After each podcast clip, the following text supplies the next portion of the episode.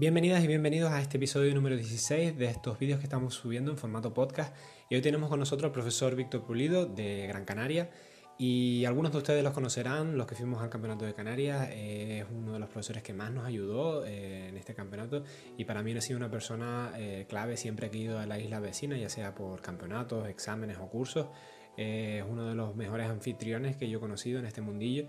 Y la verdad que me apetecía mucho hablar con él. Él es una persona que ha estado entrenando toda su vida y que ha tenido una transformación de alumno a profesor a dueño de un gimnasio. Eh, hablaremos sobre todo ¿no? de, estas transiciones que para mí siempre son muy interesantes a nivel personal y también hablaremos mucho sobre el nivel de artistas marciales que hay en Gran Canaria, que en mi opinión es altísimo. Tienen tanto una base, eh, una cantidad ¿no? de gente que entrena impresionante y un nivel deportivo eh, estupendo.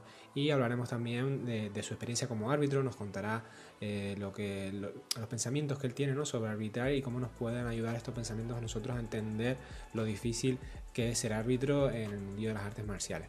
Sin más, les dejo con la charla, espero que la disfruten tanto como yo grabándole y de nuevo muchísimas gracias a Víctor por ofrecerse a hacerla conmigo.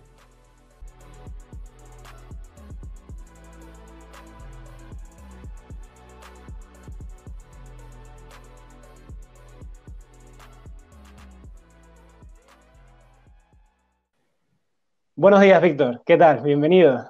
Buenos días, muchas gracias de tenerme por aquí.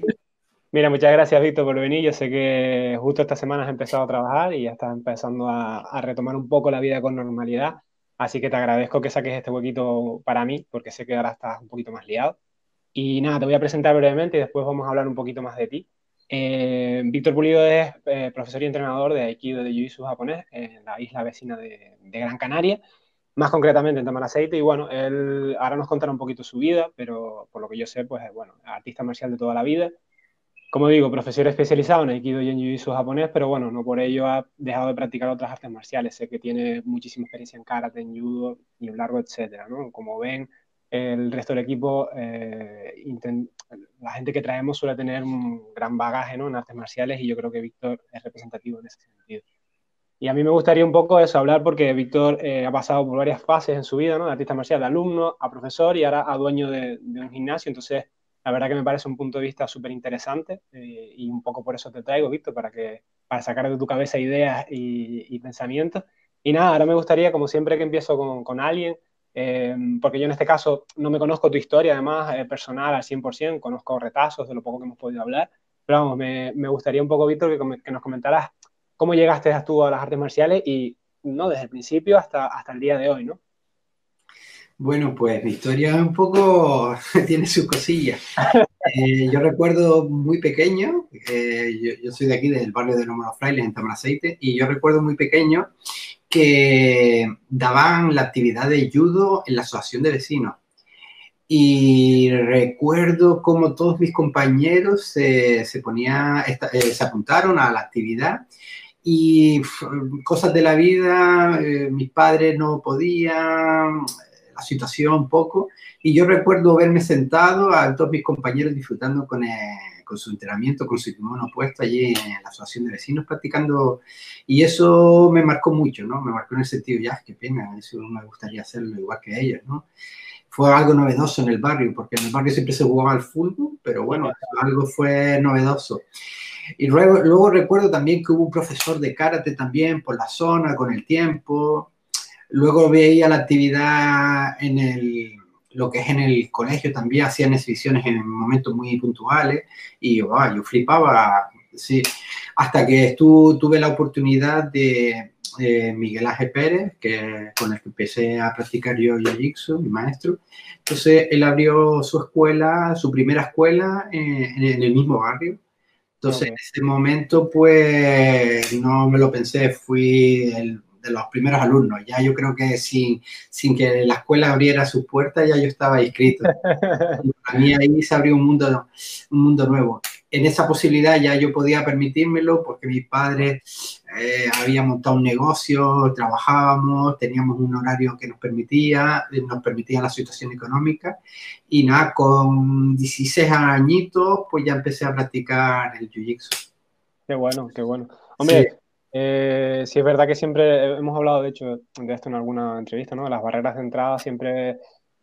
Yo creo que hoy en día es más fácil entrar a artes marciales que, que nunca, ¿no? Porque siempre hay colegios que lo ofrecen a precios reducidos, ¿no? Que quizás antes eso no, no se veía tanto, ¿no? Es decir, pues hay eh, colegios donde el AMPA pues paga un precio muy reducido, ¿no? Porque está patrocinado un poquito por el gobierno de Canarias. Eh, yo creo que hoy en día hemos conseguido que esas barreras ¿no? de entrada que antes eran más grandes, ¿no? Se, se, hayan roto y la verdad que, que está genial, ¿no? Porque una historia como la tuya es una pena, ¿no? Un chaval que tendría, nada, chiquitito, con esa ilusión, negar, ¿sabes? Si, por, por un lado, el sufrimiento de tus padres, me imagino, ¿no? De no, de no poder de ofrecer al chiquillo lo que, lo, que, lo que quiere, porque, oye, yo también estaba en esas situaciones de, pues no se puede tanto y, y, y es una fastidi es fastidiado para tus padres. Y después eso, ¿no? El propio, coño, me un chiquillo la grada y vente para adentro, muchacho. Yo creo que también ahí eh, sería un poco el, sería interesante, ¿no? Pero bueno, comentabas, empezaste eso a los 16 y seguiste, empe ¿tú qué empezaste, en Jiu-Jitsu o en Aikido? Sí, yo, yo empecé en Jiu-Jitsu, yo empecé en Jiu-Jitsu a entrenar y recuerdo que eh, ya habían pasado cuatro añitos en el año 1994. Eh, voy paseando por la calle Eloy Castillo, una calle central de aquí de la, de la, isla, de Las Palmas, de la ciudad de Las Palmas, de Gran Canaria, y recuerdo que estaba el, el, el gimnasio, la escuela Gran Canaria. Y entonces veo que ahí imparten un curso de Aikido. Y digo, wow, esto es mío. Yo lo había visto lo, los vídeos de Aikido, de las exhibiciones de Christian Tissier, eh, los reportajes en la revista. Me llamaba mucho la atención el Aikido por, por sus movimientos, su elegancia. Y claro, luego las técnicas las conocía porque Jiu-Jitsu y Aikido van cogidos prácticamente de la mano, aunque tiene sus cosillas, pero bueno. Entonces digo, wow, esta es la mía. Y ahí aproveché y y me fui a hacer el, seminario ese de fin de semana. En ese, ese seminario lo daba César Febles y lo organizaba Salvador, Salvador Cárdenes. Era un, es un compañero de Tenerife que en su momento vino a estudiar a Las Palmas y aprovechó para dar la actividad de Aikido. Y eh, hice ese, ese taller, recuerdo, y en, a los par de meses, tres, cuatro, cinco meses, volvió a venir, hice otro taller. Y cuando yo hacía esos talleres, lo que hacía es que se lo comentaba a Miguel, digo, es un taller de Aikido el fin de semana, qué, qué interesante, qué bien, qué, qué, cuánto me gusta. Pues entonces un poco eh, en esta ocasión, Miguel Ángel, que yo le comentaba lo interesante que, que eran los talleres eso de Aikido, lo bien que estaba. Entonces Miguel Ángel, eh, mi maestro de Jiu-Jitsu en aquel momento, pues cogió y se puso en contacto con la federación. En ese caso con el delegado de, del Aikido, que era eh, Juan Febles, quien es mi profesor, nuestro maestro hoy en día. Y entonces eh, con Juan tuve, eh, una reunión y para, hacerla, para tener la posibilidad de, introducir el aikido por la federación aquí en la isla de Gran Canaria. Entonces ahí empecemos los primeros pasos del aikido con, con, la federación y con Juan. Entonces Juan venía cada mes y nos daba un seminario de un fin de semana, más bien de un día, y ahí teníamos materia para trabajar. Ojo, como veníamos de Jiu-Jitsu, pues no era tan difícil, las caídas, los desplazamientos, los nombres ya no sonaban, entonces íbamos un poquito más rápido. Es cierto que luego poco a poco venían más veces, más ocasiones, y así fue, pudimos empezar un poco. Qué bueno, pues, bueno, por lo que nos describe un poco es el comienzo del Aikido en Las Palmas, ¿no? Básicamente. Sí, es cierto que hace uh, años atrás eh, sí un maestro que, que, venía del norte, no sé si es exactamente de Bilbao, eh, no recuerdo ahora el nombre, lo tengo en la punta de la lengua, pero no lo recuerdo, y él empezaba a dar clases en la calle Víctor Hugo, en el gimnasio Sakura. Luego él se fue y el que estaba por ahí era Salvador, el, el, el compañero que te comenté antes, en el gimnasio. Claro, claro. Y ya luego se abrió en la escuela de, de Miguel, donde hacíamos Jiu-Jitsu, se abrió ya el Aikido por la federación. Claro, claro. Cuando me refiero al inicio, bueno, siempre los inicios son complicados saber exactamente cuándo, pero porque siempre puede haber alguien que esté en el sur, por ejemplo, de la isla y estuviera un año o dos, ¿no? Y, ¿no? y no saberlo. Pero bueno, sí, más o menos que, que, es curioso ver, a mí que me encanta la historia, me, me, me, flipa cómo las cosas empiezan en una isla, ¿no? Te dice cómo van creciendo y, y bueno, un dato curioso es decir, como, como un poco el germen ahí del Aikido en, en Las Palmas se hizo, pues siempre me, me hace, me, da mucha curiosidad siempre. Eh, tú, haces, Víctor, decir, lo, lo, que más das clases es de, de Aikido y Jiu-Jitsu, pero bueno, también cuéntanos un poco tu experiencia en otras artes marciales, porque creo que es interesante, ¿no? Al final, eh, yo creo que como profesor, un poco siempre lo digo, ¿no? Que tenemos la obligación de, de crecer, de seguir formándonos, y, y, yo sé que tú has tenido tu, tus escarceos por aquí y por allá, y un poco porque, para que nos hables pues, de otras artes marciales que te gusten, ¿no? Porque hablaremos de Aikido, hablaremos de Jiu-Jitsu, pero también pues dar ese, esa visibilidad quizá a otras artes marciales que también has podido practicar y que, que, que te gustan, ¿no? Bueno, eh, eh, recuerdo que en la época que yo comenzaba me informaba, compraba las revistas, las que venían en su momento, el Dojo, el Budoka, el Cinturón Negro, y eso me abría un poco la lectura a nivel de conocimiento. Luego, cuando tuve la posibilidad, eh, practicaba Jiu-Jitsu y estuve un año y medio combinándolo con el kickboxing. Me lo daba Jesús Moreno, un alumno de César Suárez, profesores de aquí, de Gran Canaria y estuve un año y medio haciendo kickboxing, que fue una experiencia inter bastante interesante porque era un deporte de contacto, donde el tema de la física, eh, lo que es el, el, tema del contacto, golpeo, saco, manopla, estaban bastante bien. Luego he eh, tenido, estando con Miguel, eh, estuvimos trabajando también un poco de cobudo, de cobudo con un maestro que venía de Francia, no fue una, algo muy, uh, de mucho tiempo, pero sí estuvimos trabajando unos, una serie de cursos, de meses, y tuvimos bastante conocimiento. Explica brevemente, perdón, Víctor, qué es el Kobudo, porque quizás alguien del equipo no sepa qué, qué, es, qué es, el Kobudo. ¿no? El Kobudo es el manejo de armas tradicionales japonesas, que normalmente de sus, sus orígenes vienen de las islas de Okinawa. Y las principales son el Sai, el Bo, el Nunchaku, que es el más conocido, Sí, y las tonfas, la, en aquellas que, las tonfas esas famosas que llevaban en su momento, pero bueno, más tradicionales. Y bueno, y luego llevo ya un tiempo eh, eh, practicando karate Sotokan con José Benítez, mi, mi profesor, la escuela Gankaku. Y, y, hoy en día pues tengo el primer Q, el cinturón marrón, y a ver si algún día me lo machaco un poco más y, y, y como, como, como, trabajo de superación personal, pues tal vez algún día me, me saque el negro. Sí, Luego recuerdo también haber practicado cursos de IAIDO. Sí, de hecho, algunos los practiqué allí en La Laguna, con, en el gimnasio de Juan, en el gimnasio Viana, con el maestro catalán Pere, Pere Calpe. Mm. Sí, y su maestro, no recuerdo ahora el nombre, que vino. Robert Rodríguez. Eh, sí, Robert Rodríguez, que, que, venía de Francia, sí. Y recuerdo en una ocasión también Eduardo, Eduardo, sí, que era un maestro que practicaba Iaido, vino con sus alumnos, con sus alumnos aquí a Las Palmas, nos dio un seminario y tal. Y luego yo también he practicado, cuando siempre había alguna actividad por aquí en las islas, pues eh, recuerdo haber hecho Sonin Ryu, talleres, ¿eh? Sí, sí. Kyoko Shinkai, eh, entrené en bastantes ocasiones con el maestro de Badajoz, Paco Camerón, que trabajaba en escuelas de sable, sí, y bueno, he visto un poquito, un poquito de, de cosas. Eh. Yo he visto siempre, siempre que traemos a, a un entrenador, siempre, eh, sobre todo la gente más joven ¿no? del equipo, siempre se pregunta cómo acaba uno en, en esta profesión, ¿no? Porque eh, sobre todo cuando te estás formando es curioso, ¿no? Pasar del mundo estudiantil al mundo laboral, siempre muchas veces tienes muchas dudas qué hacer, qué no hacer, ¿no? Y, yo sé que normalmente esto no hay un porqué general, es decir, no, no, conozco, de hecho yo sé que tú tienes tu trabajo aparte y después tienes eh, tu, tu, gimnasio, y, pero bueno, como sé que también empezaste primero dando clases, ¿no? Entonces me gustaría que habláramos un poco de esa transición de tuya de alumno, ¿no? De simplemente como practicante que hace artes marciales, que le encanta, a pasar tú a empezar a dar clases, ¿no? Eh, como estoy yo ahora, ¿no? Gimnasios que son de, de otras personas, ¿no? De que, que, no eres tú el dueño, sino pero es un entrenador que está allí y das una actividad.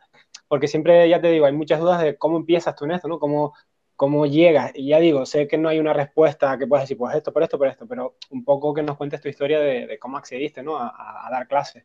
Que yo creo que te ha dado mucho en la vida, porque bueno, como digo, has acabado siendo el dueño de un gimnasio, o sea que algo bien hiciste, o sea que cuéntanos un poco.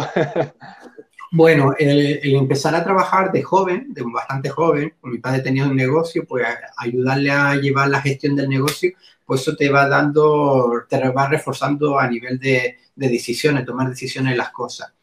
Recuerdo que, por ejemplo, el maestro, mi maestro Miguel, cuando se iba de viaje o alguna actividad, algún taller, algún curso, algún viaje en la península, pues un poco delegaba en mí la clase.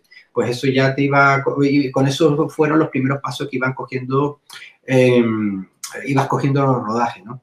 Luego, luego otra cosa que estoy viendo, que, que veo, eh, veo hoy en día bastante, es que eh, el maestro está dando las clases y el maestro tiene sus horarios establecidos. Pero ¿qué pasa a esos compañeros cuando se van a preparar un examen? El maestro le ayuda en la hora de clase, pero luego quiere avanzar un poco más. ¿Quién está ahí? Y pues yo le ayudaba a esos compañeros a preparar el examen, pues el maestro estaba en su clase, pues en un, en un lado, en otro tatami, pues oye, venga, vamos a preparar el examen. Pues eso te va reforzando un poco las la directrices para empezar a enseñar, a ayudar, ¿no?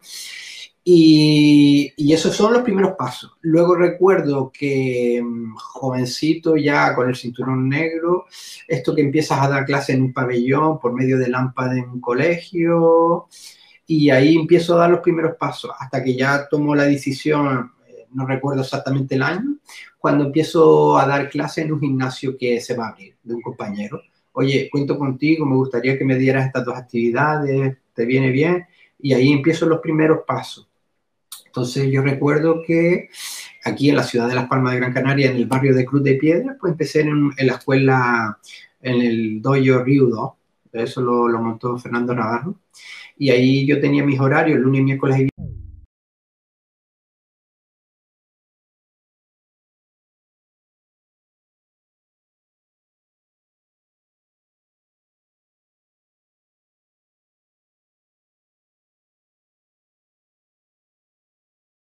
empecé con el aikido. También unos compañeros, oye, que en la zona sur no hay nada. También no quería molestar a nadie aquí en la ciudad. Digo, bueno, pues mira, el sur siempre me llamaba la atención por la energía. Una vez pasada, no sé si conoce la isla, pero pasas el aeropuerto de la isla de Gran Canaria, el tiempo cambia, esa energía positiva, pues ahí empecé también a dar clases. Entonces yo lo combinaba. Lunes, miércoles y viernes estaba en Las Palmas, en la escuela mm, en Río 2, y martes y jueves empecé con el, eh, llevaba el Aikido en el sur. Empecé en un gimnasio pequeño del maestro José Maldonado, que era profesor de Muay Thai, hasta que él tuvo, cerró el gimnasio y ya empecé con Juan Jesús Moreno en la escuela Energy Sur de Maspaloma. Era un gimnasio de karate y yo los martes y los jueves tenía mis actividades. Entonces, eh, de lunes a viernes, pues combinaba. Lunes, miércoles y viernes en Las Palmas, martes y jueves allá. Y eso fue mis inicios un poco. Sí, que al final vemos que la mayoría de personas simplemente es como un proceso natural y que, también quizás en artes marciales tenemos la suerte de, como tú dices, de, según vas creciendo, pues vas viendo y si tienes la oportunidad de ayudar a tus compañeros y a tus compañeras, quieras que no vas probando el oficio antes de incluso de ejercerlo, ¿no? Y, la verdad que es súper interesante porque vemos que en, otros, en otras profesiones estudias y trabajas o directamente trabajas porque a lo mejor no requiere esos estudios, ¿no? Y, y no hay ese proceso de de probarlo un poco, ¿no? Y yo, con la historia tuya, hay mucha gente más o menos coincide, simplemente es un alumno que está mucho tiempo, que quieras que no, por circunstancias, siempre echas un cable en la clase al profesor y vas sustituyendo y vas viendo que te gusta, vas viendo que te gusta, ¿no? Porque hay gente que, oye, lo prueba y dice, no, no, mira, yo prefiero solo entrenar, eh, ir a mi rollo, porque también es muy válido, de hecho, oye, es genial, ¿no? Eh, pero hay gente que sí le empieza a picar el gusanillo de, oye, pues mira, pues mola esto de ayudar, mola esto de formar, y, es como un proceso más natural quizás del que se pinta mucha gente, ¿no? Que es como, no, pues yo quiero ser profesor. Que, en estas cosas no hay tanto ese... Sí que puede haber una vocación muy fuerte, pero normalmente yo lo que veo es un, crecimiento personal a lo largo del tiempo y al final una decisión que viene un poco dada por sí misma, ¿no? Que, Sí, también es cierto, también es cierto que un poco eh, cuando yo comencé con la primera, con el Aikido, porque o sea, había empezado a dar clases en el AMPA de Jiu-Jitsu, pero fue algo muy puntual en una época. Pero cuando ya empecé un poco más serio con el Aikido, también era un poco la responsabilidad, la responsabilidad de decir, oye, a mí el Aikido me encanta, me gustaría que esto se practicara más en la isla. Prácticamente no había en esa época, y porque Salvador también se había ido uh, para su isla, y prácticamente no había, había dos grupos muy reducidos, y un poco la responsabilidad de, oye, mantener el aikido porque a mí me gustaba y hacerlo crecer. Y yo pienso que si yo no llego a plantar esa semilla, pues un poco se queda ahí, ¿sabes? No, no llegaría a crecer tanto como, como ha crecido para mí, por ejemplo. Sí, sí, sí, no, está claro. Y después a mí, a mí Víctor, me, me, me, llamó mucho la atención porque yo, yo, te, yo cuando te conocí todavía estabas en, en Río 2, ¿no? En, en Maspalomas, yo me acuerdo que, que, tus grupos venían siempre de, de, de, esos dos gimnasios. Y después yo tengo, vimos, hemos dicho anteriormente que, bueno, que tú ahora, ahora actualmente eres dueño de un gimnasio, del Godan Doyo. Eh, y me resulta, me gustaría un poco hablar de, de, de cómo diste el, el, paso, porque eh, además quiero recordar, a lo mejor me equivoco con las fechas, pero la crisis económica estaba por ahí rondando o había pasado.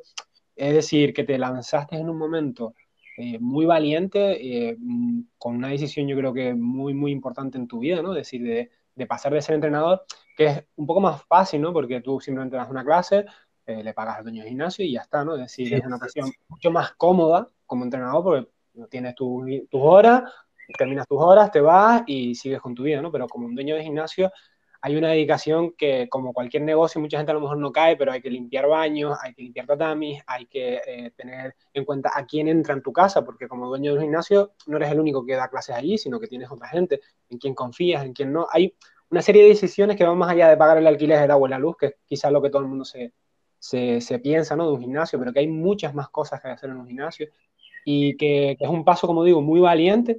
Y me gustaría un poco que nos hablaras eso de, un poco ya entreveo que es por, por ese, por ese espíritu familiar, ¿no? De emprendedor, de, de, de, sacar trabajo adelante, pero también me gustaría eso, que, que cómo te atreves, ¿no? En, en, en el mundo que vivimos, a, a, dar el paso y decir, pues yo voy a hacer un gimnasio de artes marciales y, y, creo que te va muy bien, ¿no? Es decir, a lo mejor me equivoco, pero creo que, que, que, tienes un grupo grande, que tienes un grupo potente y un poco que nos hables de eso, ¿no? Sí, lo, yo pienso que también fue, eh, gracias a Dios, tu, tuve buen, buena conexión con los dueños de los gimnasios donde yo daba clases. Ellos depositaron en mí la confianza para dejarme la llave de su escuela. Entonces, un poco prácticamente yo llegaba, había la escuela, recibía a los alumnos, daba las clases y yo cerraba la escuela. Es cierto que, como tú dijiste antes, oye, mm, era cómodo. Yo llegaba, yo no me limpiaba, yo abría, daba la clase y me iba. Entonces, eh, la responsabilidad esa de, oye, tengo la llave, yo llevo todo, hace, viene la gente, oye, mira, me das información. Prácticamente toda la gestión eh, me la depositaban en mí. Y toda esa experiencia, pues, pues la fui adquiriendo. Viendo que las cosas me iban bastante bien, tanto en Cruz de Piedras como en el sur, oye, que veo que la gente tengo conexión con la gente, lo paso bien, la gente conmigo se siente satisfecha, digo, tengo las posibilidades o tengo todos los mm, parámetros para, para abrir una escuela y que funcione. Entonces, eh, mi pareja, Toñi, eh, fue la que me dio el empujón, porque a veces uno está cómodo y ella dice, mira, con todo lo que tú sabes, lo que tienes, pues, oye, ¿por qué no tomas esa decisión? Es cierto, como tú dices, que luego, oye, no es fácil, no es abrir la escuela y ya está. Hay que, eh, solo de papeleo es un trámite impre, impresionante. Eh, lo que es mantener las la, la redes sociales, eh, lo que es estar al día de, de pagos, eh, pago de agua, luz, asesoría, impuestos, etcétera, etcétera. Y, y, son muchas cosas, son muchas cosas que hay que tener, pero bueno, cuando uno lo hace con, con amor o le gusta, eh, también es cierto que la experiencia de trabajar en la hostelería muy joven, que era duro, porque la hostelería es súper duro, mis compañeros estaban de fiesta y yo estaba trabajando hasta las tantas de la mañana, limpiando baños, limpiando cocinas, limpiando suelo, barriendo, aguantando gente con... Entonces, es, haber pasado esa etapa un poco... Duro duro, esto es más, se me hace mucho más fácil. Aunque hay que meterle horas, pero se me hace mucho más fácil en ese sentido. Y, y un poco, Víctor, de, de, así, un poco a grosso modo, ¿no? Es decir, eh, ¿qué consideras que ha sido para ti lo más, lo más duro, ¿no? De, de esta etapa como, como dueño? que que no, no, no, sin entrar mucho en detalle, ¿no? no hace falta, no, pues la factura o lo que sea, pero sí que para ti que ha sido como el, el, el choque más que tú has dicho, uff, esto eh, antes estaba mejor y al revés, ¿no? Que has dicho tú ahora que, guau, qué gozada, que soy yo el dueño y hago lo que me da la gana, ¿no? Es decir, un poco las dos contramedidas que quizás eh, o no te veías venir o, las has ido aprendiendo con los años. Es decir, por un lado, qué es lo que más te cuesta como dueño de gimnasio, es decir, qué es lo que siempre tú dices, ah, que esto es un rollo, es que esto me machacan. Y por otro lado, lo que tú dices, es una gozada tener un gimnasio porque puedo hacer X, ¿no? Lo que te dé la gana. Sí, la ventaja es cierto que tener tu escuela, tienes tu llave, abres cuando quieras, entras cuando quieras, entrenas cuando quieras, sales cuando quieras, tienes la disponibilidad eh, total, máxima. Por esa parte, bien, ¿sabes? Puedes contar con él para hacer todo y, toma las decisiones y no, hay problema. La parte más difícil en estos años, eh, yo creo que desgraciadamente ha sido ahora en esta época cuando he, tenido la escuela cerrada y no he tenido eh, la entrada de dinero para afrontar los gastos. Gracias a Dios, eh, eh, las personas que, con las que trabajo, las que me alquilan el local, esto, lo otro, son personas que me han comprendido, pero yo pienso que ha sido el trauma más duro, ¿eh? Porque saber que no tienes la posibilidad de afrontar eso es duro. Por lo demás, eh, más o menos ha ido caminando o caminando y yo pienso que como ha sido una cosa que ha ido creciendo cada día, entonces siempre eh, voy con ilusión y entonces las cosas negativas se quedan un poco a los lados, pienso, sí. No, pues, pues, pues, dice mucho de ti, porque la verdad que para que lo peor haya sido una pandemia mundial, eh, está muy bien la cosa, porque, a ver, eh, yo siempre creo que, montar un negocio, independientemente de la, del tipo de negocio, cualquier negocio es súper difícil, sobre todo eso, ¿no? Negocios pequeños como el tuyo, en el cual, pues, tú eres tu propio jefe, tú eres el empresario, tú eres todo, ¿no? Dentro de la empresa. Es casi...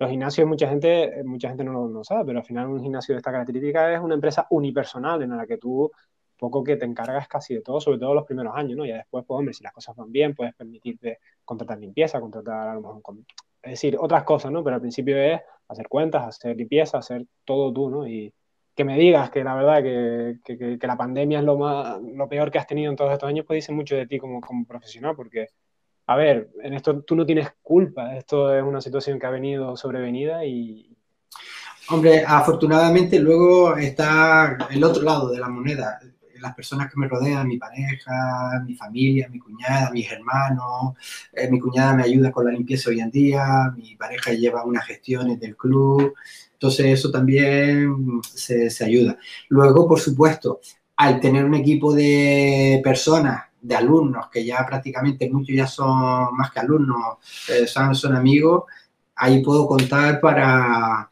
Nunca lo he hecho, pero yo pienso que digo, mira, tengo que pintar el gimnasio y, prepararlo, ponerlo al día. Eh, y yo creo que eso lo hago en media hora con todo el equipo. o sea, puedo contar con... No he hecho uso de eso, pero que tengo una gente que me respalda. En alguna ocasión, por año por ver, no he podido dar una clase tengo todo, ¿sabes? Tengo un amplio de, compañeros y, alumnos que, que, están ahí para ayudarme. Sí. Pues mira, esto era de hecho algo que quería hablar contigo, de, ese sentimiento de equipo que hay, que yo he visto mucho eh, en tu equipo, también lo he visto en otros lados, ¿no? pero me llama mucho la atención del Godandoyo ese sentimiento de equipo que hay, ¿no? de esa comunidad que tú has conseguido un poco crear de forma más consciente o de forma más inconsciente, eh, pues siempre que vemos a ¿no? nosotros, la gente de Las Palmas, ¿no? si nos referimos a ustedes, eh, vemos como ustedes pues, van a comer juntos, hacen sus cosas, como tú dices, ¿no? Siempre habrá sus historias y siempre habrá aspectos que no sean positivos, pero la verdad que lo que transmiten ustedes como grupos es, un, grupo cohesionado de, bastante, no solo dentro del tatami, sino también fuera. Y, la verdad que para mí, eh, siempre, de más jovencito, los veía y decía, coño, es que esto, esto que hace Víctor está muy bien, porque la gente no solo viene a entrenar para ponerse en forma, para aprender a defenderse, para estar en contacto con Japón, que todo eso es correcto, pero también la gente viene por ese aspecto social, creo yo, y yo siempre lo he dicho, como alumno, a mí me ha pasado, es decir, yo he ido a un gimnasio, no me cae bien nadie y no aguantas. Tú vas a un gimnasio y tus compañeros y compañeras son buen rollo, hablas con todos, te saludan, te vas a tomar un café o lo que sea y dices, ahí es donde vas a aguantar años. Entonces, me gustaría un poco que nos hablaras ese, no, ya digo, no sé si, lo, si tienes un sistema, si simplemente ha sido de forma natural, y, simplemente para que, oye, que, si alguno de tus alumnos lo, lo, escuche, pues que sepan que esto no ocurre en todos los gimnasios, que lo que ocurre en el gimnasio de ustedes no es universal y que en muchos gimnasios cada uno va por su lado y, ya está, ¿sabes? Así que un poco que nos hables de eso, de cómo lo has conseguido, si es que has, hecho tú algo o simplemente ha sido porque sí.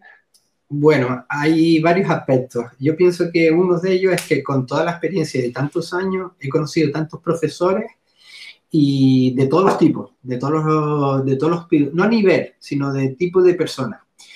He conocido personas muy distantes, muy secas, y en cambio he visto grandes maestros que, que prácticamente te llevaban la mano por encima o, o, o, te miraban a la cara para hablarte de tú a tú. Entonces un poco te das cuenta y dices, yo, este es grande no solo por el trabajo técnico, sino por lo que, eh, cómo llega a las personas.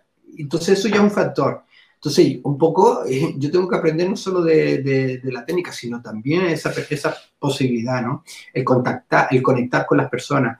Es cierto que toda experiencia de la vida, ¿no? tantos años trabajando en la hostelería, conecto con las personas. Y la persona mía en sí, como es. Entonces, eso me ayuda. Pero ¿qué pasa? Que yo recuerdo eh, em, una etapa muy, unas etapas muy, muy interesantes fue nosotros practicamos aquí la isla. Yo tenía mi grupo de Las Palmas, mi grupo del sur. Y en alguna ocasión conectábamos y lo pasábamos bien. Pero es cierto que eh, muy poco conectamos aquí en la isla. Pero cuando se llegaba eh, la época de los exámenes en Tenerife, ah, ya estamos esperando todo el año para que llegaban los, etapas, los exámenes de Tenerife en noviembre. Era, sí, solía ser en noviembre porque era un momento especial para mí, porque unificaba prácticamente a los dos grupos, el del sur de la isla y el de Las Palmas. Entonces, en ese momento, oye, organizábamos todo, cogíamos el barco, recuerdo en aquella época, sobre todo de Agaete, y íbamos para Tenerife. Y ese fin de semana, desde el viernes que salíamos al domingo que llegamos, eso era especial porque, ojo, yo como profesor veía a todos mis alumnos eh, mezclados, los de Las Palmas con el sur, el sur con Las Palmas. Pero de, fuera se veía, Víctor, de fuera se veía esa energía, se, se, notaba. Te lo digo yo que yo lo veía de fuera, ¿no? Si yo, la de Tenerife yo lo veía a ustedes, pues esta gente se lo pasa genial. Luego recuerdo que íbamos, Juan notaba la, la llave de, de la escuela, nos quedamos allí y ese fin de semana compartir eso se, se, se, se, pregnaba ¿no? de, de, una, de algo especial. Y luego la práctica, disfrutar de la comida juntos. Entonces, eso lo he intentado mantener siempre, pero sale por naturaleza, porque uno es así, sabe llegar a la gente, es respetuoso con la gente, y bueno, eso se ha mantenido. Yo recuerdo también otra ocasión, el año 2006, que fuimos a un seminario con el maestro Cristian, Cristian a Bélgica, y también fue una puridad de alumnos para allá y también volví a, volví a, a, mantener un poco la misma idea, ¿no? De conexión con la gente, el grupo. Y hoy en día, pues lo seguimos, ah, lo seguimos haciendo. De hecho, en el mes de febrero se fueron cuatro alumnos míos a Francia, aprovechan y se van. Y siempre hay esa, ese buen, esa buena conexión. Sí. Incluso, incluso salir sin ti, ¿no? Porque también sí, está guay. Sí, Claro, al principio es verdad que es necesario la figura del profesor un poco que una, ¿no? Porque son grupos muy, muy heterogéneos, ¿no? Es decir, hay muchas edades distintas, muchas eh, profesiones distintas y al final el punto de unión... Eh... sí, es cierto. Luego hay una, una, un aspecto, ¿no? Cuando tú te implicas en las clases, yo por ejemplo me implico en las clases, yo soy el primero que caigo, yo soy el primero que, que estoy ahí en el suelo trabajando para eso también yo pienso que ellos lo aprecian y dicen, oye, si él lo ocurre, yo lo ocurro.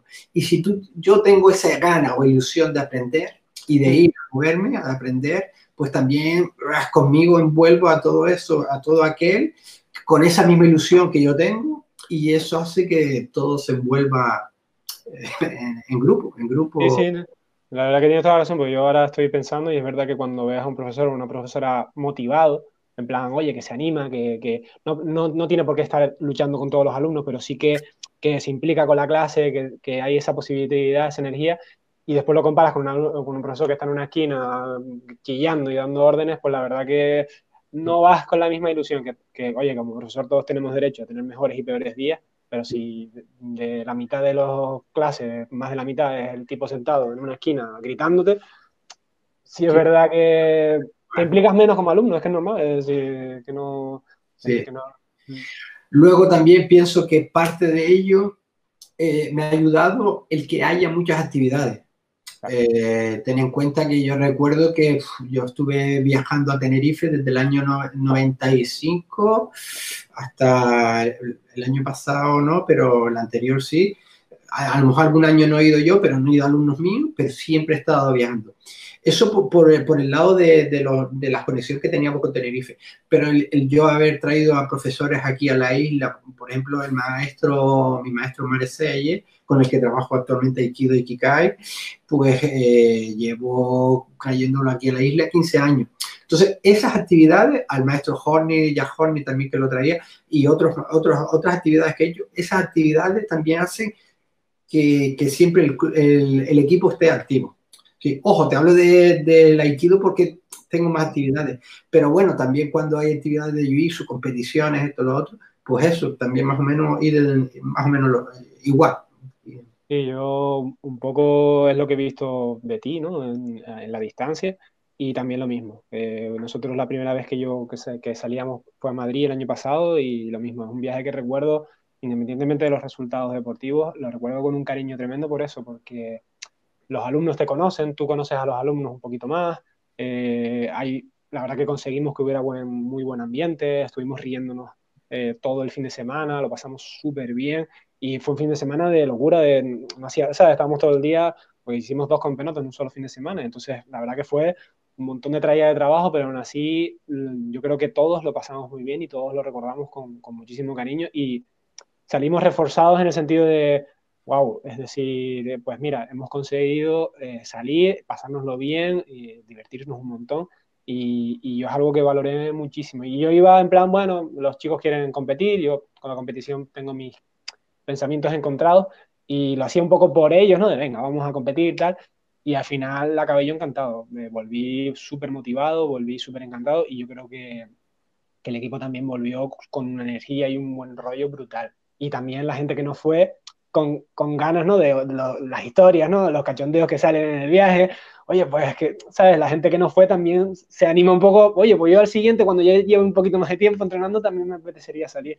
Y después en el futuro lo que, lo que has conseguido tú, que tus propios alumnos se vayan sin ti, se lo pasen estupendo y traigan, ¿no? Para, para tu gimnasio de repente, oye, pues mira, estuvimos entrenando con Venganito y nos ha enseñado esto. Y tú, y tú como profesor, oye, pues vamos a hacerlo, vamos a verlo, ¿no? Que yo creo que es súper interesante eso que acabas de decir tú es, es, realidad. O sea, es una, como lo explico yo muchas veces, esto es la bola de nieve que cae de la montaña. A medida que va cayendo, va arrastrando más. Cuando yo he ido, he, he ido con un grupo pequeño y llegamos con las caras así, el, en el próximo se unen más y se unen más y se unen más, hasta tal punto que, que, que, que sí, que, que, nos llevamos a todo el equipo para actividades. Yo creo que sí, que, que, que, es una experiencia, ya digo, yo iba un poco reticente porque yo soy más, más introvertido, más tal, y volví encantado, volví, me, me, he equivocado mucho con esto, ojalá siempre salgan así, que tengamos la oportunidad de salir, aunque sea una vez al año, no siempre se podrá, pero bueno, cuando se pueda, eh, porque yo salí muy, muy contento. Ahora normalmente, Víctor, para que tú descanses un poco, que esta batería de, ah, de preguntas que, que, que, te hago, siempre me gusta que, el invitado o la invitada me, me haga una pregunta si tiene para que un poco tú descanses y, y, y, descanse la cabeza un rato. Ah, bueno, pues no, un poco saber tu, tu propósito en las artes marciales, ¿no? En la enseñanza, ¿sí? Conocer tu, ese sentido. Sí. Hombre, pues yo, eh, la verdad que yo empecé dando clases de chiquillo, yo la verdad que no, adultos siempre me había hecho ilusión dar clases, ¿no? Pero empecé un poquito más tarde y no llevo tanto tiempo. Y ahora mismo es formar grupo, o sea, tener un grupo grande. Mi ilusión es tener un grupo, eh, porque yo empecé con un alumno, eh, además amigo mío, y, y, estuve un mes o dos con una persona sola. Y la verdad que con, en poco tiempo hemos conseguido mantener un grupito más o menos estable. Y mi ilusión sería tener eso, un grupo, un grupo potente, un grupo potente de calidad humana y, y de gente. Y, y, en eso estábamos. La verdad que esto ha sido un parón duro porque, bueno, eh, han sido trabajos de pocos años, pero sí que muy intensos de, de, seguir trabajando. Y mi ilusión, ya te digo, Víctor, sería tener un grupo, ya no digo de competición, creo que la competición está genial, da un montón de cosas, pero lo que más quiero es tener ese grupo grande de, de gente que se apoyen unos a otros, que, que crezcan, eh, que los síntomas más altos de repente digan, uff, es que hay que ponerse las pilas, es que los de atrás vienen pegando fuerte y, poder tener ese grupo que, que, sea como una maquinaria bien engrasada es mi ilusión, ¿sabes? De, tener, eh, por ejemplo, más, más chicas en clase que, que, por ejemplo, en el colegio lo, he conseguido, ha sido de forma natural, pero los adultos me cuesta todavía, tengo una mayoría eh, de hombres y me gustaría tener más mujeres en clase. Son, ya te digo, va en, cuestión de eso, de, tener un, grupo de gente potente, es, mi mayor ilusión. Y sobre todo, tener gente guay, ¿sabes? Es decir, tener gente que, que aporta al gimnasio fuera y dentro del, del tatami, ¿no? Siempre va a haber chicos y chicas más tímidos, pues esa gente que, que hable, que, que salga adelante, ¿no? Es decir, eh, siempre de repente te sorprende un chico que siempre está calladito, de repente habla y dices, si este chaval es súper inteligente o es súper gracioso, ¿no? Pero por vergüenza, por edad, está más retraído, ¿no? Es decir, y, y, sobre todo eso, lo que, lo que sí he conseguido a pequeña escala, que el grupo todavía no es muy grande, es esa rueda de ayudar. ¿sabes? De yo te ayudo a, a, progresar porque yo quiero tener un compañero, una compañera que me apriete las tuercas para yo poder mejorar, ¿no? No de escachar al nuevo porque es un saco de boxeo nuevo que, hay, que ha entrado por el gimnasio, sino un poco al revés, ¿no? Es decir, de echar el cable al que viene para que de aquí a unos meses, de aquí a unos años, ya no lo pueda dejar tanto porque, porque me supone un reto de verdad. Y ese es mi objetivo y es lo que por lo que he estado luchando todos estos años, tener ese grupo, ya digo, grande pueden ser 20 personas que, que no fallen, ¿sabes? Es decir, para mí sería un éxito tremendo. Por ahora estamos trabajando en ello y la calidad de la gente que hay en el gimnasio sí que, sí que puedo atestiguar que es bastante alta y estoy muy contento. Y ahora, pues bueno, eh, en la parte deportiva hay un grupito que está muy interesado, que está muy volcado y pues yo como entrenador los apoyaré porque también tú tienes que apoyar, creo, las ilusiones ¿no? de, la, gente que hay. Y, pero vamos, que, que, más ese aspecto de crecer como grupo, de que, haya gente que tú entres en el gimnasio y digas, ¡guau! Hay, hay movimiento, ¿no? Que, que, la gente se motive. Ese para mí ahora mismo es el, el top de, de mis prioridades absolutas. Me hace recordar, me hace recordar eh, cuando decías que tenías un alumno solo, que claro, también consecuencia de, mis cosas, de, mis, de mis objetivos y logrados es mm, los años que me, daba clases en el sur de la isla, oye, que hay que pegarse kilómetros, eh, era, recuerdo eran 45 minutos de ir y a las 11 de la noche tenía que venir para arriba. Y eso, claro, no se ve, pero también me impulsó el decir, oye, voy a buscar un poco mejor calidad de vida a la hora de montar la escuela, ya no tenía que desplazarme de noche, tantos años, muchas horas de, coche, etcétera, etcétera. Y luego otro, otra de las cosas que has comentado que es interesante y te va a ayudar bastante, muchas veces la gente es, oye, mira que quiero solicitar información de la actividad, ¿no? Y le doy la información básica pero siempre tengo esta tarjeta de visita. Digo, mira, eh, me gustaría que vinieras para que conocieras, te sentaras ahí y conocieras la calidad de alumnos que tengo. ¿Sabes? Pues es de lo que presumo. Lo demás va bien, va bien, ¿sabes? En su sentido. Pero eh, cuando hay calidad de personas, eso va a hacer que el grupo crezca. Sí, Totalmente de acuerdo, totalmente de acuerdo. La verdad que la persona que entra, si se siente arropada en las primeras clases, yo creo que ahí es cuando te quedas. Porque yo creo que todos hemos estado, los que llevamos ya un tiempo, hemos estado en un gimnasio en el que están zurrado y, y sobrevives porque eres un cabezón y vamos para adelante. Pero yo creo que esa época de, de machacar al nuevo, de, un poco de ese concepto de charco de tiburones, yo creo que pasó. Y también yo creo que se ha perdido mucha gente que, que un poco podía haber llegado algo dentro de las artes marciales o del deporte en general simplemente por ese machaqueo de, bueno, aquí sobrevive el más apto y ya está. Y, yo creo que tiene que ser un toma y daca, es decir, evidentemente todos tenemos nuestro ego, todos tenemos nuestro, nuestra forma de, competitividad, algunos más altos, algunos más bajos, pero hay que entender que incluso un deporte de contacto eh, hay que ir tranquilo, tanto la persona que tiene menos experiencia como la que tiene más experiencia y tiene que haber un nivel de energía similar. Y eso, lo va, y eso para mí lo, equiparar los niveles de energía, eh, lo, como mejor lo consigo es cuando hay un aprecio por la persona, cuando realmente entiendes que, oye, que estás haciendo un arte que le puedes hacer daño a alguien, y si te cae bien esa persona, no vas a ir a, a, matar ni a morir, ¿no? Es decir, vas a ir tranquilo, vas a entender que lo podías haber pillado en una estrangulación, pero a lo mejor dices, bueno, suelta un poquito antes, lo pillas en una luxación y dices, no sigo porque veo que el compañero no sabe cómo defenderla y a lo mejor lo único que voy a hacer es hacerle daño. Y ese tipo de cosas lo da la confianza. Si tú estás entrenando y te cae bien la persona o entiendes, bueno, esta persona está empezando, vamos a ir más tranquilos. Y es la calidad humana, lo que tú dices. Eso solo lo da la calidad humana. Entonces, sí que sí consigo, como tú dices, que la gente se quede, que vea la clase, sí que coincido que, que se queden. Después ya que no les guste la actividad, pues bueno, no pasa nada, pero por lo menos si hay ese interés y ven a la gente entrenar, ven el buen rollo, sí que se suelen animar a empezar.